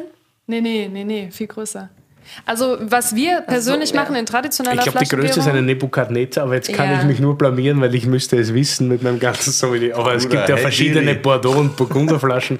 Aber ich glaube, die Nebukadnezar ist die größte und die müsste knapp über 20 Liter haben. Das glaub, heißt, sie wiegt dann 25 Kilo oder was? Ja. Also, du schaffst es nicht alleine, sie auszuschenken. mehr, viel mehr. Und oft ist es ja auch so so, dass dann die Flasche teurer ist als der Inhalt. Ja, die Flaschen sind, die Flaschen sind sind unheimlich teuer. Mega teuer. So teuer. Also alles ja. ab drei Liter wird richtig teuer. Ja. Ja, aber was glaube echt interessant wäre für die Zuhörer, was ist denn der Unterschied oder gibt es einen Unterschied zwischen Sekt und Prosecco oder ist es nur der Name? Ich glaube, das weiß jeder. Das ist vielleicht nur für dich interessant, wenn du auskennst. safe nicht. Ich bring dir morgen zehn Leute, die das nicht wissen. Safe. Ich rufe gleich an. Ja, da gibt es einen großen Unterschied. Aber einmal nur dass du es auch äh, gehört hast. Prosecco darf man nur zu dem äh, sagen, was aus Valdobia Bene kommt. Das ist das Weinanbaugebiet für Prosecco in Italien. Also wir dürfen in Deutschland sogar gar nicht Prosecco sagen zu dem, was wir produzieren. Okay. Genauso wie Champagner. Champagner ist ja auch eine geografisch bedingte Bezeichnung für Schaumwein aus der Champagne. Okay, Ja. gar nicht. Und wie heißt es? Bene? Valdo Valdobbiadene. Valdo In Italiano Danke. Valdobbiadene. Bene, bene, okay, alles klar. Die Deswegen Deutschen und die gelacht. Österreicher neigen dazu, Valdobbiadene zu sagen, aber in Italiano è Valdobbiadene. Okay, vielen Dank. Kein Problem. Und das ist immer aus der Rebsorte Chiara, die früher Prosecco hieß, aber mit einer Novellierung in dem Gebiet umbenannt wurde in Chiara. Willis Stadtwörterbuch. Na, siehst du. Ein bisschen was habe ich gelernt. Na, aber ist doch super. Ich habe auch noch ein Geschenk für euch mit, bevor wir jetzt zum letzten Wein kommen, tatsächlich. Heute gibt es immer nur Geschenke. Das wird wie Weihnachten. Curly unterhalt Ja, das kann die man Gäste sehen. bitte. Bei mir war früher so, ich- bei mir gab es, also bei meinen Eltern gab es immer Sekt und an Weihnachten gab es immer Cremant. Aber Champagner gab es nie. Das heißt, meine Abstufung bisher bestand Sekt, Cremant, Champagner. Das war meine Abstufung. Aber mittlerweile habe ich auch gelernt, dass ähm, Cremant auch eigentlich genauso in Anführungszeichen gut sein kann wie Sekt, wenn er halt, nur weil er nicht aus der Champagne kommt, heißt es ja nicht unbedingt, dass er schlechter sein muss. Ja, also auch Cremant ist im Endeffekt eine. Du darfst auch in, in, in Deutschland ähm, Nur wenn's aus dem Cremant Elsass- herstellen. Unser Geschenk lachen. Ich Das habe ich schon. ich weiß, woher der kommt. Hast du schon? Das ist ein Zylinder mit Raumland obendrauf, ein wunderbarer Sektverschluss. Ja, geil, was ist das? Den musstet ihr uns aber cool, nicht ja. zurückgeben. Ja, oh ja, ich wollte, weil ich sage immer, ich bin ein Gauner, aber ein hast ehrlicher du den Gauner. geklaut? Wir waren ja vor kurzem bei Den habe ich verschenkt. Meininger Finest von 100 und ich war wieder mal einer der letzten Gäste und war noch durstig und strich noch mal eine letzte Runde um die Stände und so weiter. Und dann gab es noch eine wunderbare Flasche Sekt aus eurem Haus mit diesem wunderbaren Verschluss, Den ich den ich versprochen habe. habe, den ich versprochen habe, dir zurückzubringen. Ja, ich dachte, das ist schön. Vielen Dank für die Flasche, es war ein Ehrenmann. perfekter Wegproviant in die. Eselsburg. Sie hat super geschmeckt im Taxi. Und ja, ich bringe dir dann heute hier mit wieder Du hast eine zurück. Flasche mit ins Taxi genommen. Ja, sicher. Ja, Ehrenmann. Dann ja. mit Mundschutz getrunken. 2008 war Sicher. Kurz weggezogen. Kurz weggezogen. 2008 Richtig, ja? war das. Ja. Einer der größten Jahrgänge. Wollte ich gerade sagen, wie in der Champagne eigentlich. Ja, Ja, mhm, ja. Waren die Jahrgänge recht ähnlich. Ja. 2,8 Bingo Bongo. Kann man immer 2008, vergleichen. Ja, war einfach ein, was wir lieben für Schaumwein, ist ein, es sind eher kühle Jahrgänge, äh, die eine lange Reifeperiode haben, sodass die Trauben nicht zu früh geerntet werden müssen. Und 2008 war einer der Jahre, wo die Trauben auch noch sehr gesund waren dazu. Ja, ich würde auch behaupten, dass 2021 nicht für jedes Weinanbaugebiet, aber äh, Rheinhessen war sehr, äh, konnte sehr davon profitieren. Ein sehr spannendes Jahr werden wird, gerade für Schaumwein, weil natürlich das Jahr generell auch sehr kühl war und einfach wir dadurch ganz tolle Sektgrundweine jetzt herstellen konnten. Hat ein bisschen gedauert. Hat ein bisschen gedauert. Ja. Das sollte der schon früher kommen, ging aber nicht. Ja. Stimmt, ja, Ende Oktober, ne? Ja, da genau, waren wir ja. fast noch in der Lese. Ja, es war verrückt dieses Jahr. Aber ja, man passt sich ja an und äh, ganz ehrlich, ich bin auch super gespannt auf den Jahrgang. Das, was wir bisher probiert haben, lässt, lässt hoffen.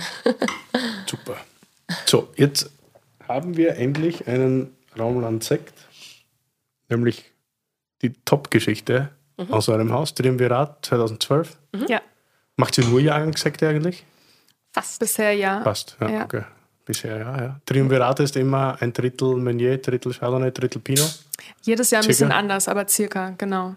Also Triumvirat ist unsere große Cuvée.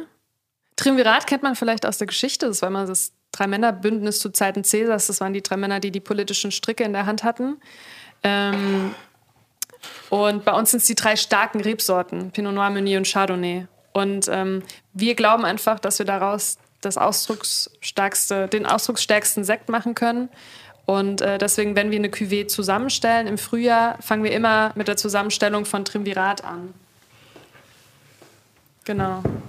Ich muss das mal. Aha. Und das ist jetzt Jahrgang 2012. Eigentlich auch ein sehr schöner Jahrgang. Äh, Das heißt, der lag über 100 Monate auf der Hefe, also über acht Jahre. Hatte also ganz viel Zeit, um sich zu entwickeln. Hat einen gewissen Anteil Holz. ähm, der bei uns aber immer sehr zart eingebunden ist und ähm, nie im Vordergrund stehen sollte. Und natürlich die Ausdrucksstärke durch die drei Rebsorten.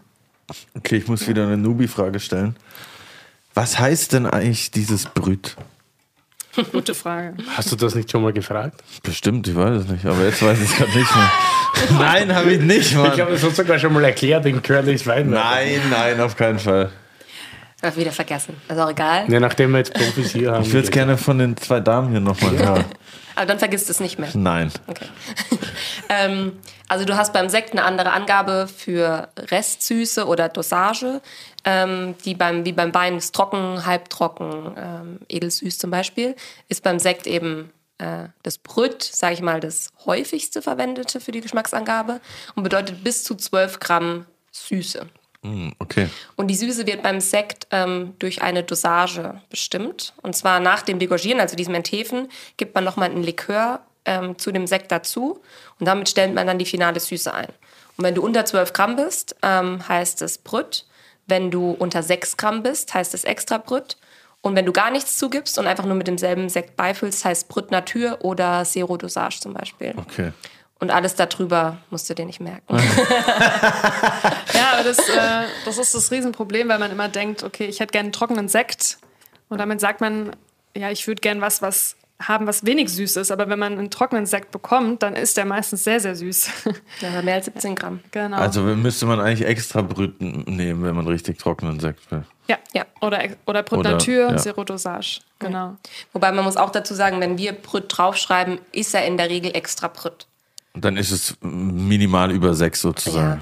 Oder genau sechs. Oder Also manchmal auch fünf. Aber du hast halt einfach auch diese, diesen Freiraum, sage ich mal, es zu entscheiden. Und ähm, ja, du darfst auch auf Brüt Natur und auf extra Brüt immer noch Brüt schreiben. Aber Andersrum hilft der geht's nicht. Freiraum Okay. auch nicht oft, um so einen Wein ein bisschen aufzublasen?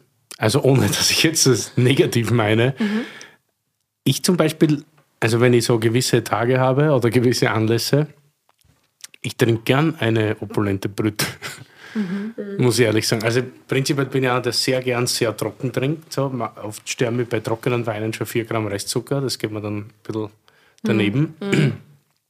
Aber danach ich so irgendwie einen Anlass habe, trinke ich das ganz gern. Und ich finde, das tut da dem auch manchmal gut. So. Ja, Also ich habe ja. jetzt vor kurzem auch, das war aber vielleicht auch ein Problem der Reife, weil das sehr jung war, äh, ein Extrabrot gehabt aus dem Hause Pierre Payard. Super Haus übrigens, also hat mir sehr gut geschmeckt. Aber das war so karg, dass ich mir auch schon gedacht habe, so Halleluja. Also zwar drei, vier Gramm hätten da jetzt nicht geschadet, Ja. um das Ganze so ein bisschen trinkbar zu machen. So. Also das verstehen die Sommeliers schon oft oder Winzer oder je nachdem, also wenn du so fortgeschrittenes Trinkverhalten hast. Aber manchmal tut das schon auch weh. Wir sagen immer, Dosage, Restsüß ist eigentlich wie Schminke. Du kannst es gut dosieren und dann ist es schön. Oder du kannst es überspielen und dann vertuschst du etwas. Ja. Und wir sagen, dass unsere Sekte, die so lange auf der Hefe liegen, dennoch sehr jung schmecken, aber trotzdem eine gewisse äh, Cremigkeit und äh, auch Reife mit sich bringen, brauchen gar nicht mehr so viel Schminke in Anführungszeichen. Die brauchen nicht mehr so viel Dosage. Das ist anders bei einem jungen Sekt. Und ähm, entsprechend lassen wir uns schon den Freiraum, bei, jeder, bei de- jedem Dosiervorgang oder Degorgiervorgang zu sagen, braucht er jetzt sechs oder sogar, weil ich länger gewartet habe, nur noch vier. Aber dennoch sind wir in der Regel nie mehr als 6 Gramm, weil ab 6 Gramm ist es definitiv spürbar. Du merkst eine Süße. Und bei Brüt ist es ja schon so, du hast den Spielraum bis 12 Gramm pro Liter plus 3 Gramm Puffer. Das heißt, im schlimmsten Fall, wenn es jemand ausreizt, kriegst du einen Schaumwein mit 15 Gramm pro Liter. Das ist schon extrem süß. Und das ist auch definitiv spürbar.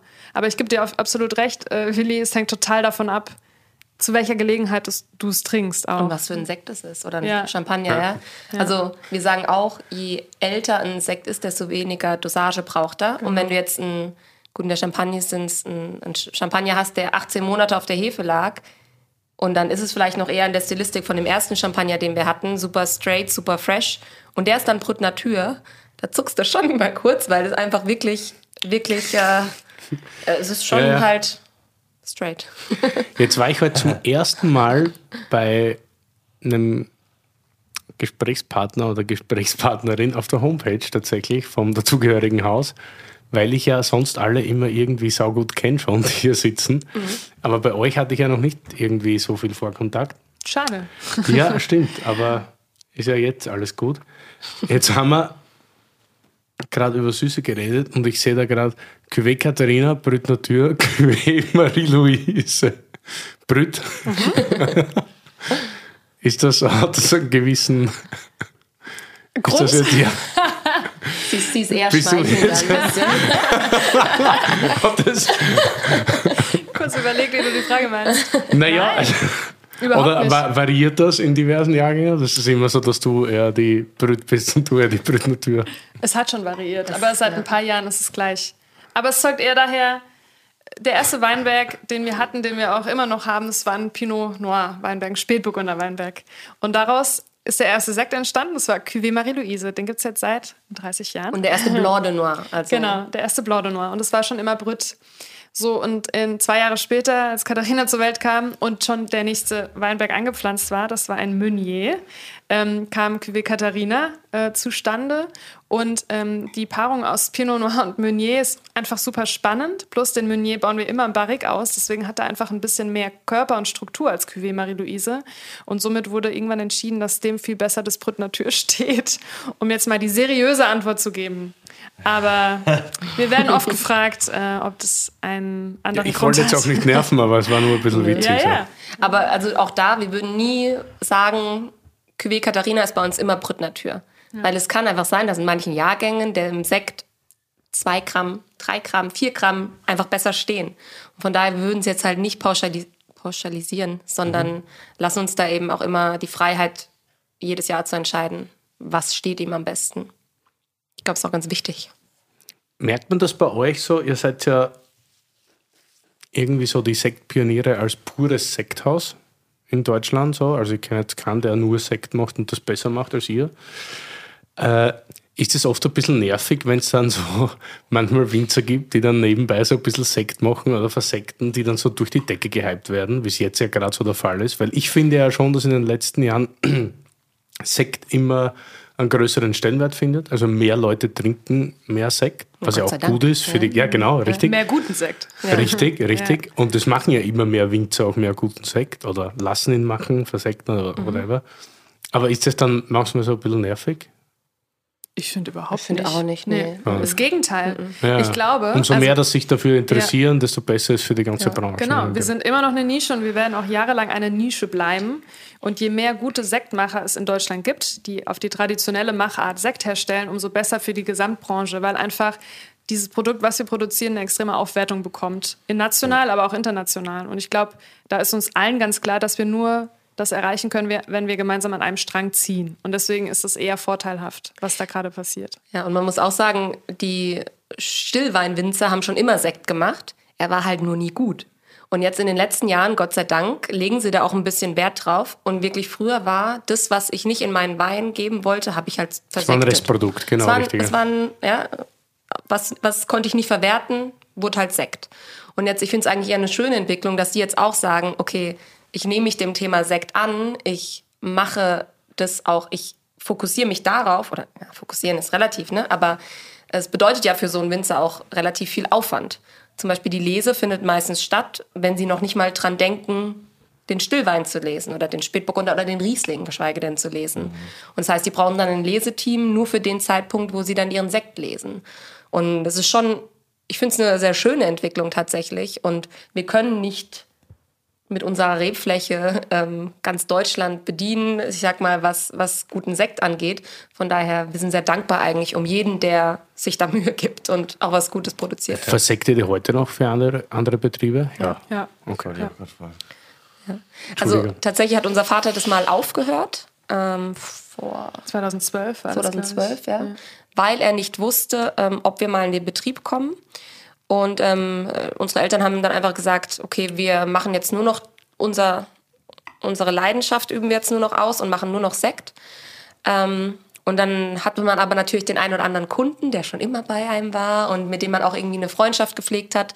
Und dann hat äh, unser Vater eben für ein paar weitergemacht.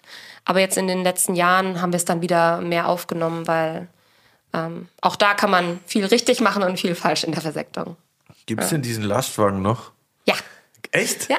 Geil. da steht Der immer noch drauf, noch. Sekthaus, Echt? Raumland, mobile Sektkellerei. Aber ihr benutzt sie nicht mehr. Doch, Echt? der hat, der hat TÜV, der hat keine, keine Gurte, aber man darf mit dem fahren. Geil. Ja, ja. Die Maschinen sind ausgebaut. Aber nicht, nicht, für den, nicht für die mobile Versektung, sondern eher für Transport von unseren eigenen Aber ähm, nice. Schaumwein. Voll cool, dass ihr den noch in Betrieb Wir haltet. sind sehr melancholisch. ja, ich liebe das, ich bin da genauso. By the way, wir haben jetzt gar nicht um, über das Getränk geredet, das wir im Glas ist hervorragend. Ich habe auch davon gar nichts bekommen. Doch. Sehr gut, den muss mir merken. Bei dir glaubt es nur keiner. Ja, das stimmt leider. Also da merkt man schon, dass da sehr viel Arbeit dahinter steckt und sehr viel Zeit. Mm, Ich finde schon, dass er eine gewisse Komplexität zeigt. Jetzt auch es gerade braucht auch wahnsinnig viel Luft, Ja. nicht? Das entwickelt sich Ja. immer noch extrem im Glas. Das war vorher ganz, ganz verschlossen. Es geht jetzt langsam auf, aber du Ja. merkst so ein bisschen das Holz, die Nussigkeit, die Komplexität, die hervorkommt. Mhm. Entschuldige. Nee. Ähm, auch ein Punkt, der wichtig ist, dem Sekt Zeit zu lassen. Ganz oft öffnen wir Flaschen, trinken die zur Hälfte und machen die wieder zu und trinken die am nächsten Tag nochmal. Und dann merkt man einfach, wie sich ein Schaumwein entwickelt. Äh, meistens, meistens, wenn man es am Tag vorher das Gefühl hat, der ist noch zu verschlossen, zum Positiven. Und deswegen würde ich das auch immer empfehlen. Man macht es leider sehr, sehr selten, dass man den einfach nochmal in den Kühlschrank stellt mit einem guten Sektverschluss. Man hat meistens nicht, genug Flaschen da, dass man nur eine halbe trinken kann. Ja. Von jeder. Nicht mit dem Löffel verschließen, das ist ein Unmythos. Funktioniert nicht? Nein, funktioniert leider nicht. nicht. Okay. Schade. Was äh, dekantiert ihr manchmal Sekte? Also belüftet ihr Sekte in schlanke Karaffen oder so? Mhm. Ab Schon. und zu. Eher selten schon, weil es muss dann auch der richtige Schaumwein dafür sein. Aber wenn wir das Gefühl haben, der, das Prickelnde, also die Kohlensäure steht eher im Weg, dann dekantieren wir ihn schon gerne, um zu gucken, was der Wein dahinter ist.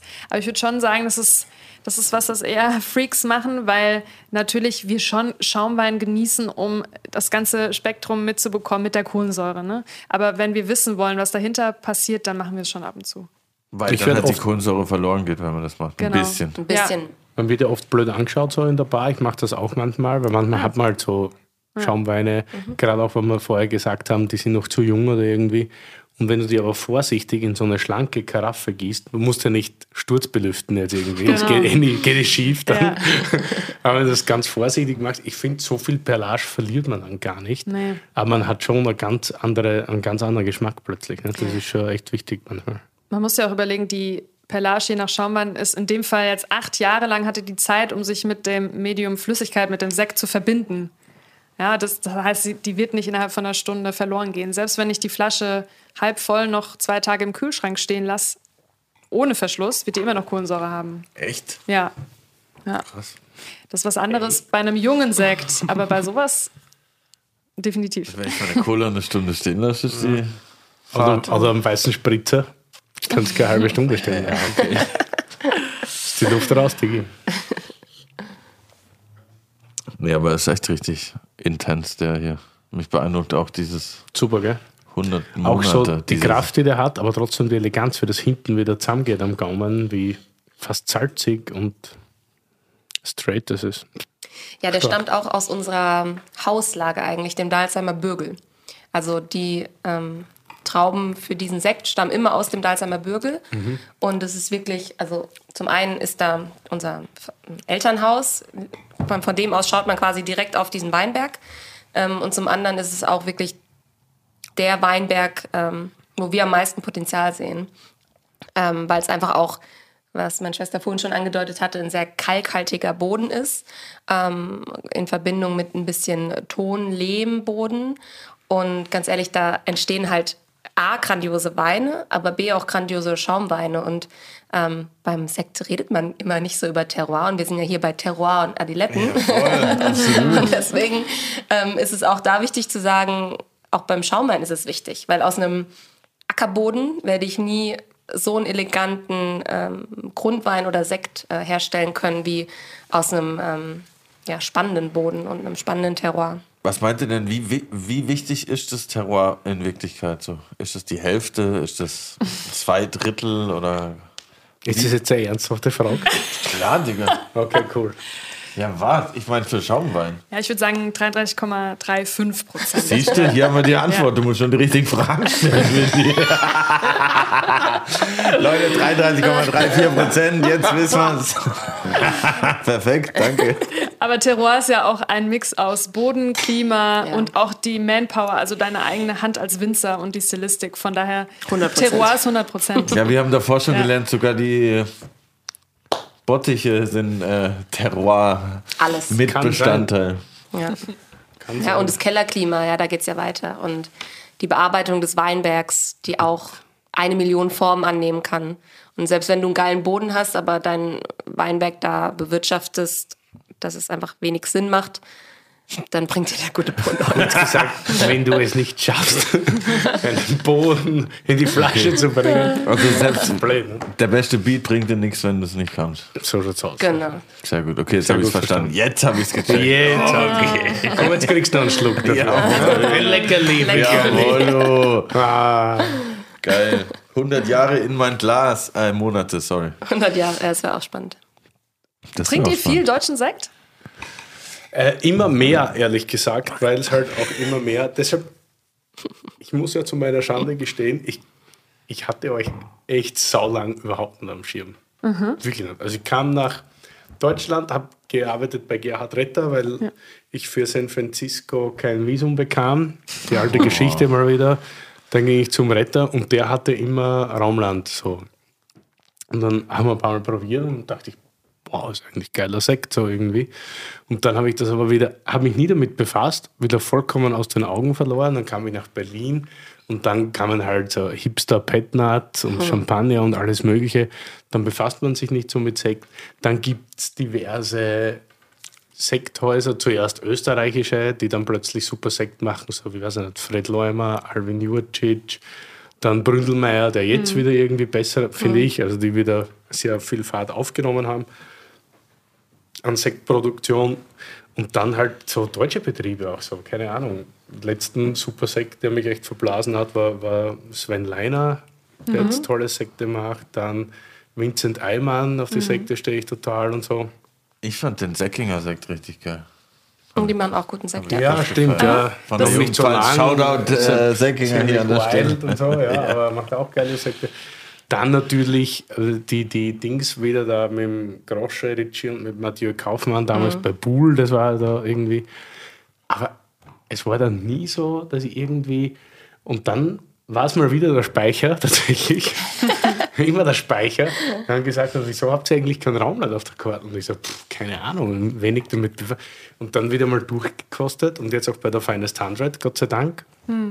Also dann dachte ich so, wieso habe ich das nicht am Schirm? Und deshalb war es auch so super, dass tatsächlich unser lieber Podcastleiter Chef Jens auf die grandiose Idee gekommen ist, euch einzuladen. Und das ist wirklich für mich total horizonterweiternd, weil ich das bis jetzt eigentlich so gar nicht. Und sogar Shelley, mein Partner, hat gesagt, im Nobelhart und Schmutzig haben die Raumland gehabt. Warum haben wir kein Raumland? Ich so, keiner wusste es tatsächlich. Ja. Und ja, und jetzt also sind ja alle Wege dazu geebnet.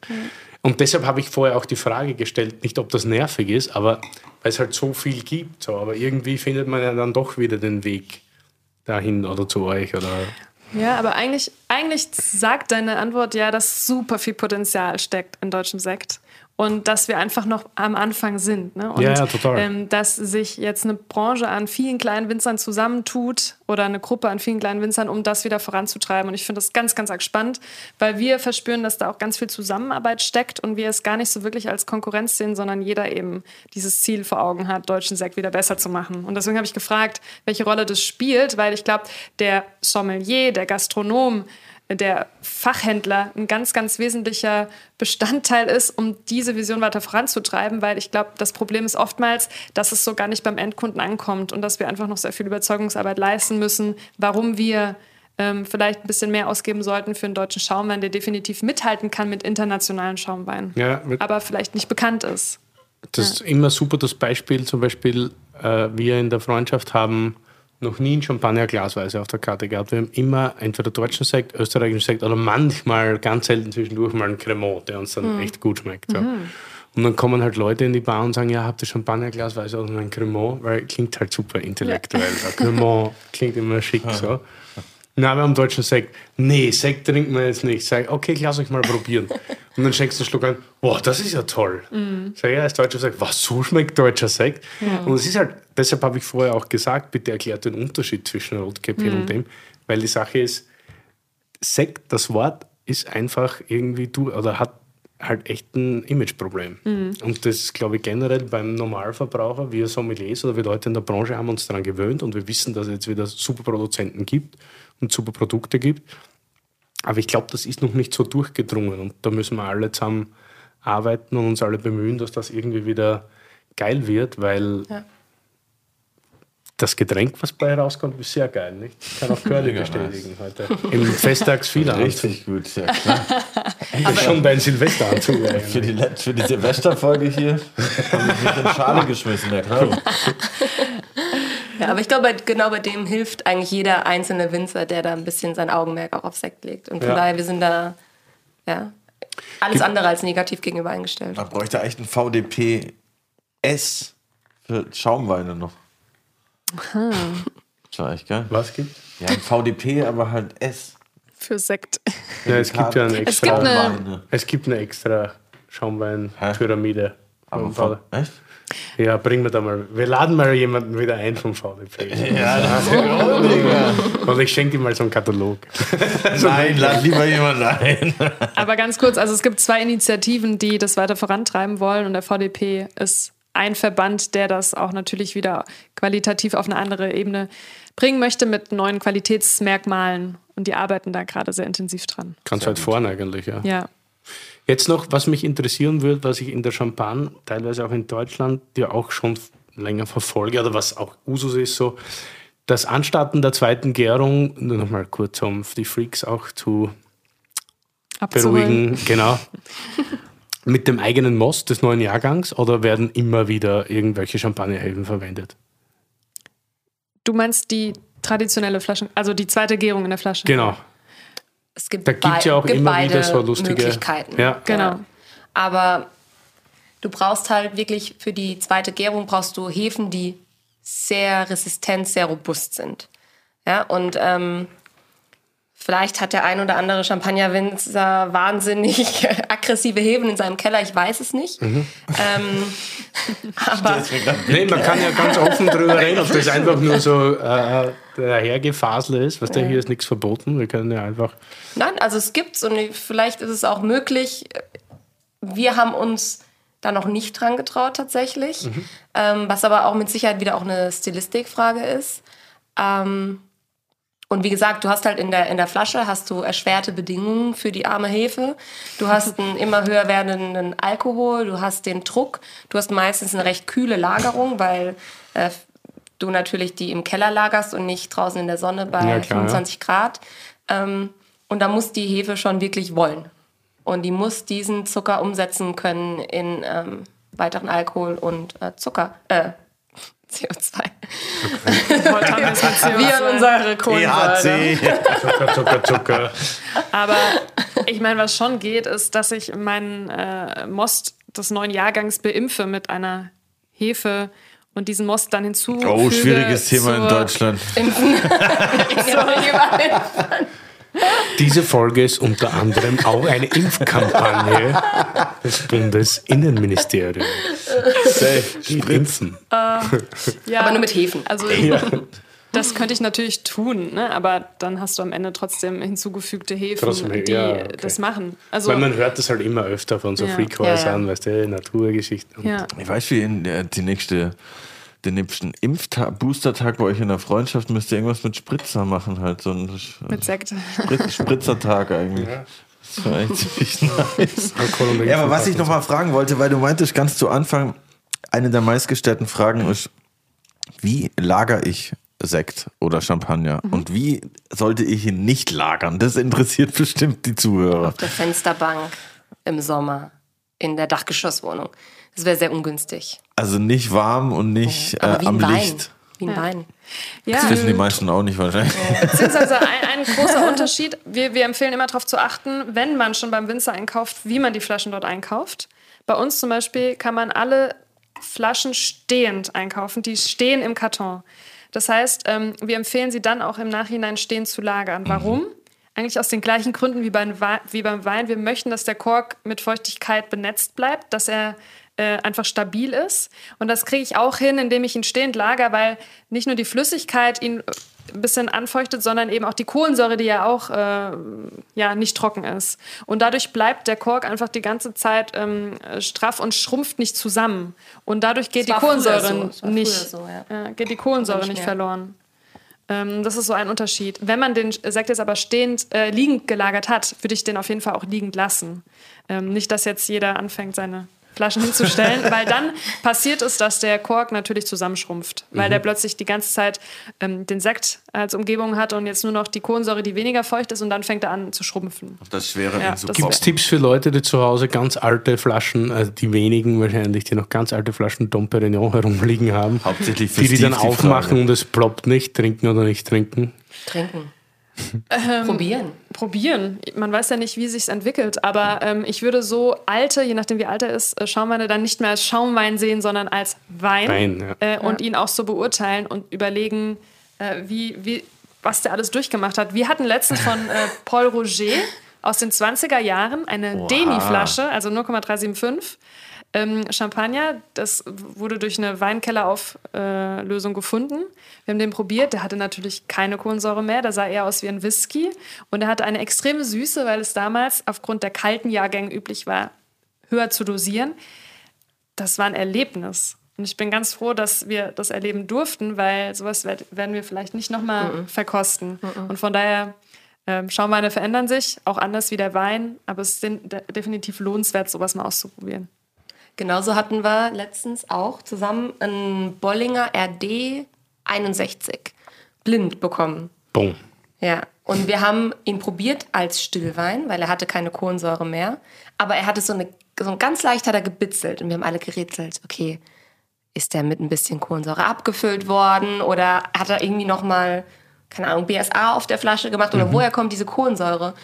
Bis dann aufgelöst wurde, dass es eben ein Champagner war, der einfach so keine Kohlensäure mehr hat. Dass, dass ihr auf diese Super frisch, also wirklich grandios. Und dann natürlich, man muss es anders probieren als jetzt das, was wir jetzt hier trinken mit Kohlensäure. Das lebt natürlich auch davon. Aber wenn du, ich sag mal, das Produkt zu schätzen weißt, dann siehst du in sowas auch einen, einen, ja, einen ganz spannenden Wein einfach.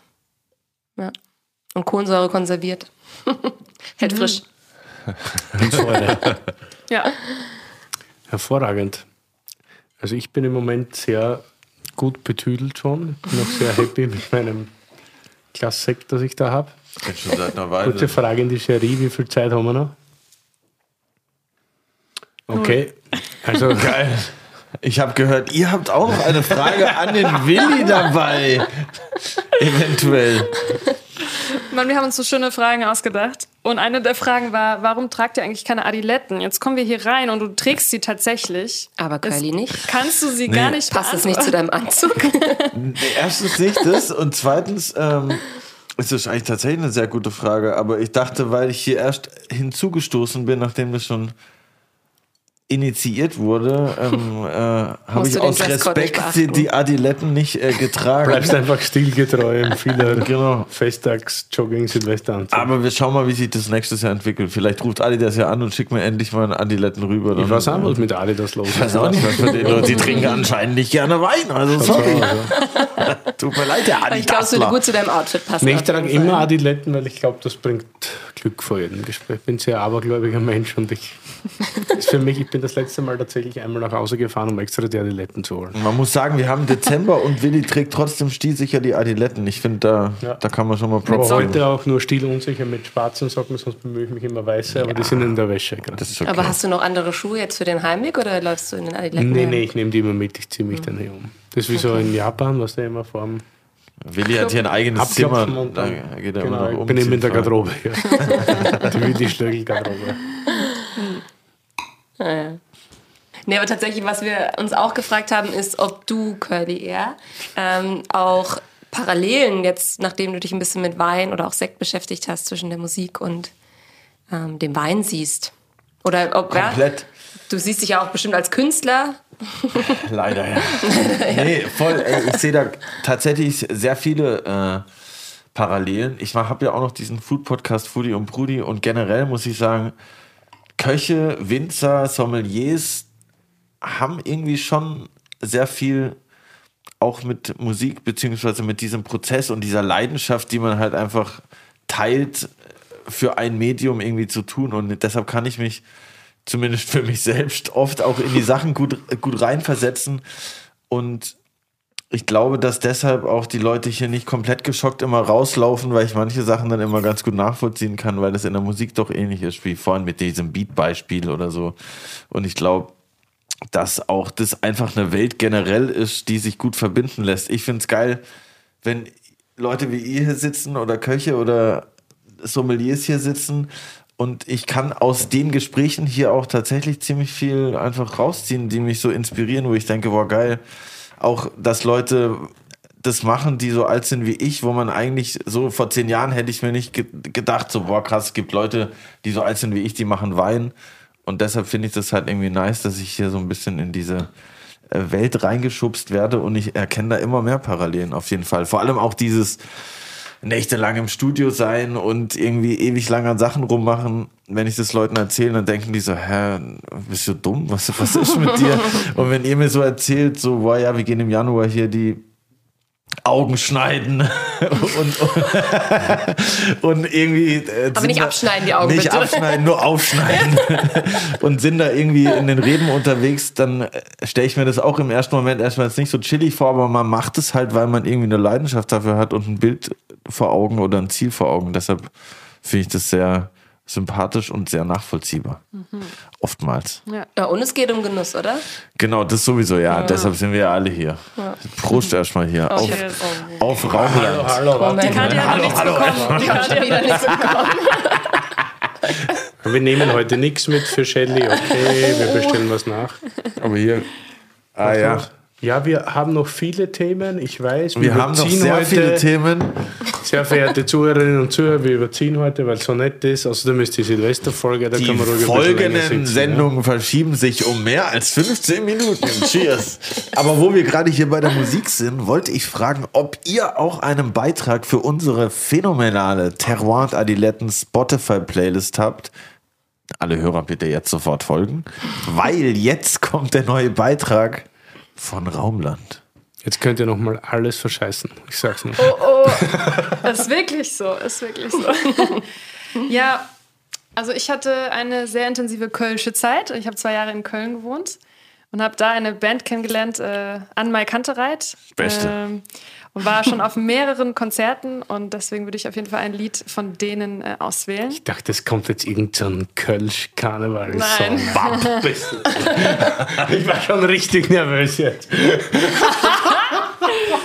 nein, nein, das Gegenteil. Die haben ein Lied geschrieben, ja, und äh, nach mir benannt. Wahrscheinlich war es jemand anderes, aber Marie. Ähm, das würde ich wahrscheinlich vorschlagen. Richtig nice. Dann machen wir jetzt Marie von Annemai Kantereit in die Terroir Adiletten Spotify Playlist von Raumland gewünscht und ihr gönnt es euch nach der Folge direkt rein. Ja, ich will schon einen zweiten Song, ist ja Katharina auch noch da. ja, okay, gut. Okay, okay. Ich will meine Gäste nicht überfordern, aber Willi, der will es wissen. Willi will es wissen. ähm, also ich würde vorschlagen von ich weiß ehrlich gesagt nicht 100% wie man es ausspricht, aber es heißt Portugal the Man. Da gibt es ein Lied, das heißt Feel It Still und das ist so mein gute Laune-Lied, wo ich immer morgens gerne höre oder auch wenn ich mal abends spät heimkomme, wo ich immer ein bisschen abdance. Feeling It Still. Huh? Feel It Still. Feeling ja. It Still. Feel It Still. Feel It Still, Portugal the Man. Klick, klick, cool. wird eingeloggt und klick, klick, jetzt folgt ihr der Playlist. Oha! Läuft die eigentlich? Hört die wer? Ich hörte jetzt gerade auf. Ich habe sie gestern gehört. War super. Ja, wirklich? Ja. Geil. Ja. ja. Manche Leute hören das schon. Bisschen wenig Lieder noch drin, aber das haben wir jetzt schon mal um kommt zwei schon, erhöht. Kommt schon, kommt schon. ja, ein paar sind auch. Ja, mega. Vielen Dank, dass ihr heute da wart. Wir müssen jetzt noch, oder wir gehen jetzt noch essen. Mhm. Wohin? Ja, also wir müssen ja wieder zurück in die Heimat. In die Heimat. Im DB Bistro. Uh, jetzt weiß ich, was kommt. Ich, glaube, ich, glaube, ich, ich bin gespannt. Wir haben uns zwei Dinge überlegt. Also wir haben uns eigentlich nichts überlegt, aber bei uns in der Region gibt es auch eine begrenzte Auswahl an ähm, Restaurants, aber es gibt zwei die uns persönlich sehr am Herzen liegen und die wir auch einfach, wo wir so als Stammlokale bezeichnen würden. Und es ist zum einen die Laurenz Weinbar in Mainz. Okay. Ähm, auch ein ganz cooles Konzept, weil du zum einen deinen Wein zum Mitnehmen holen kannst. Du hast was zu essen, aber jetzt auch, also, also Kleinigkeiten im Endeffekt äh, und geile Weine, muss man sagen. Vor allem aus der Region. Vor allem aus der Region, ja. Und Schaumwein auch bestimmt. Schaumwein. Viel Schaumwein, ja. ja. Und dann ein Koch, der äh, wirklich äh, ganz, ganz Tolles leistet. Äh, Philipp Stein, äh, der mittlerweile sein eigenes äh, Restaurant hat, Steins Traube in Mainz. Und natürlich auch mittlerweile auf sehr hohem Niveau äh, kocht. Und äh, dort sehen wir auch sehr, sehr gerne. Und eine spektakuläre Weinkarte. Die Ja. ist jetzt auch neu, aber da. Also ich würde auch nur für die Weinkarte kaufen, die ist echt. Ja, Willi, da müssen wir da ja. mal hinter Pfalz bestimmt. Hallöchen. Ja, ihr seid herzlich So, willkommen. äh, Roy Hesse. Ja, perfekt. Voll gut. Voll Danke, geil. dass ihr da wart. Wir werden jetzt noch genüsslich das Säckchen austrinken. Danke für die Einladung. Es war ein prickelndes Gespräch. Verpasst auf jeden Fall nicht die letzte Folge von Terroir und Adiletten dieses Jahr. Vielen Dank für dieses spektakuläre Jahr und wir sehen uns wieder 2022, würde ich sagen, oder Willi? Lass die Sektkorken Ja, du knallen, hast ja heute nicht gepoppt. Year. Schönes Silvester. Leberkässemmel und Champagner, Freunde. Mega. Ab geht die Post. Pa, pa, pa. Wohl. Sorry, ich habe schon getrunken, es tut mir leid. Du hattest noch nichts. Ja, sorry.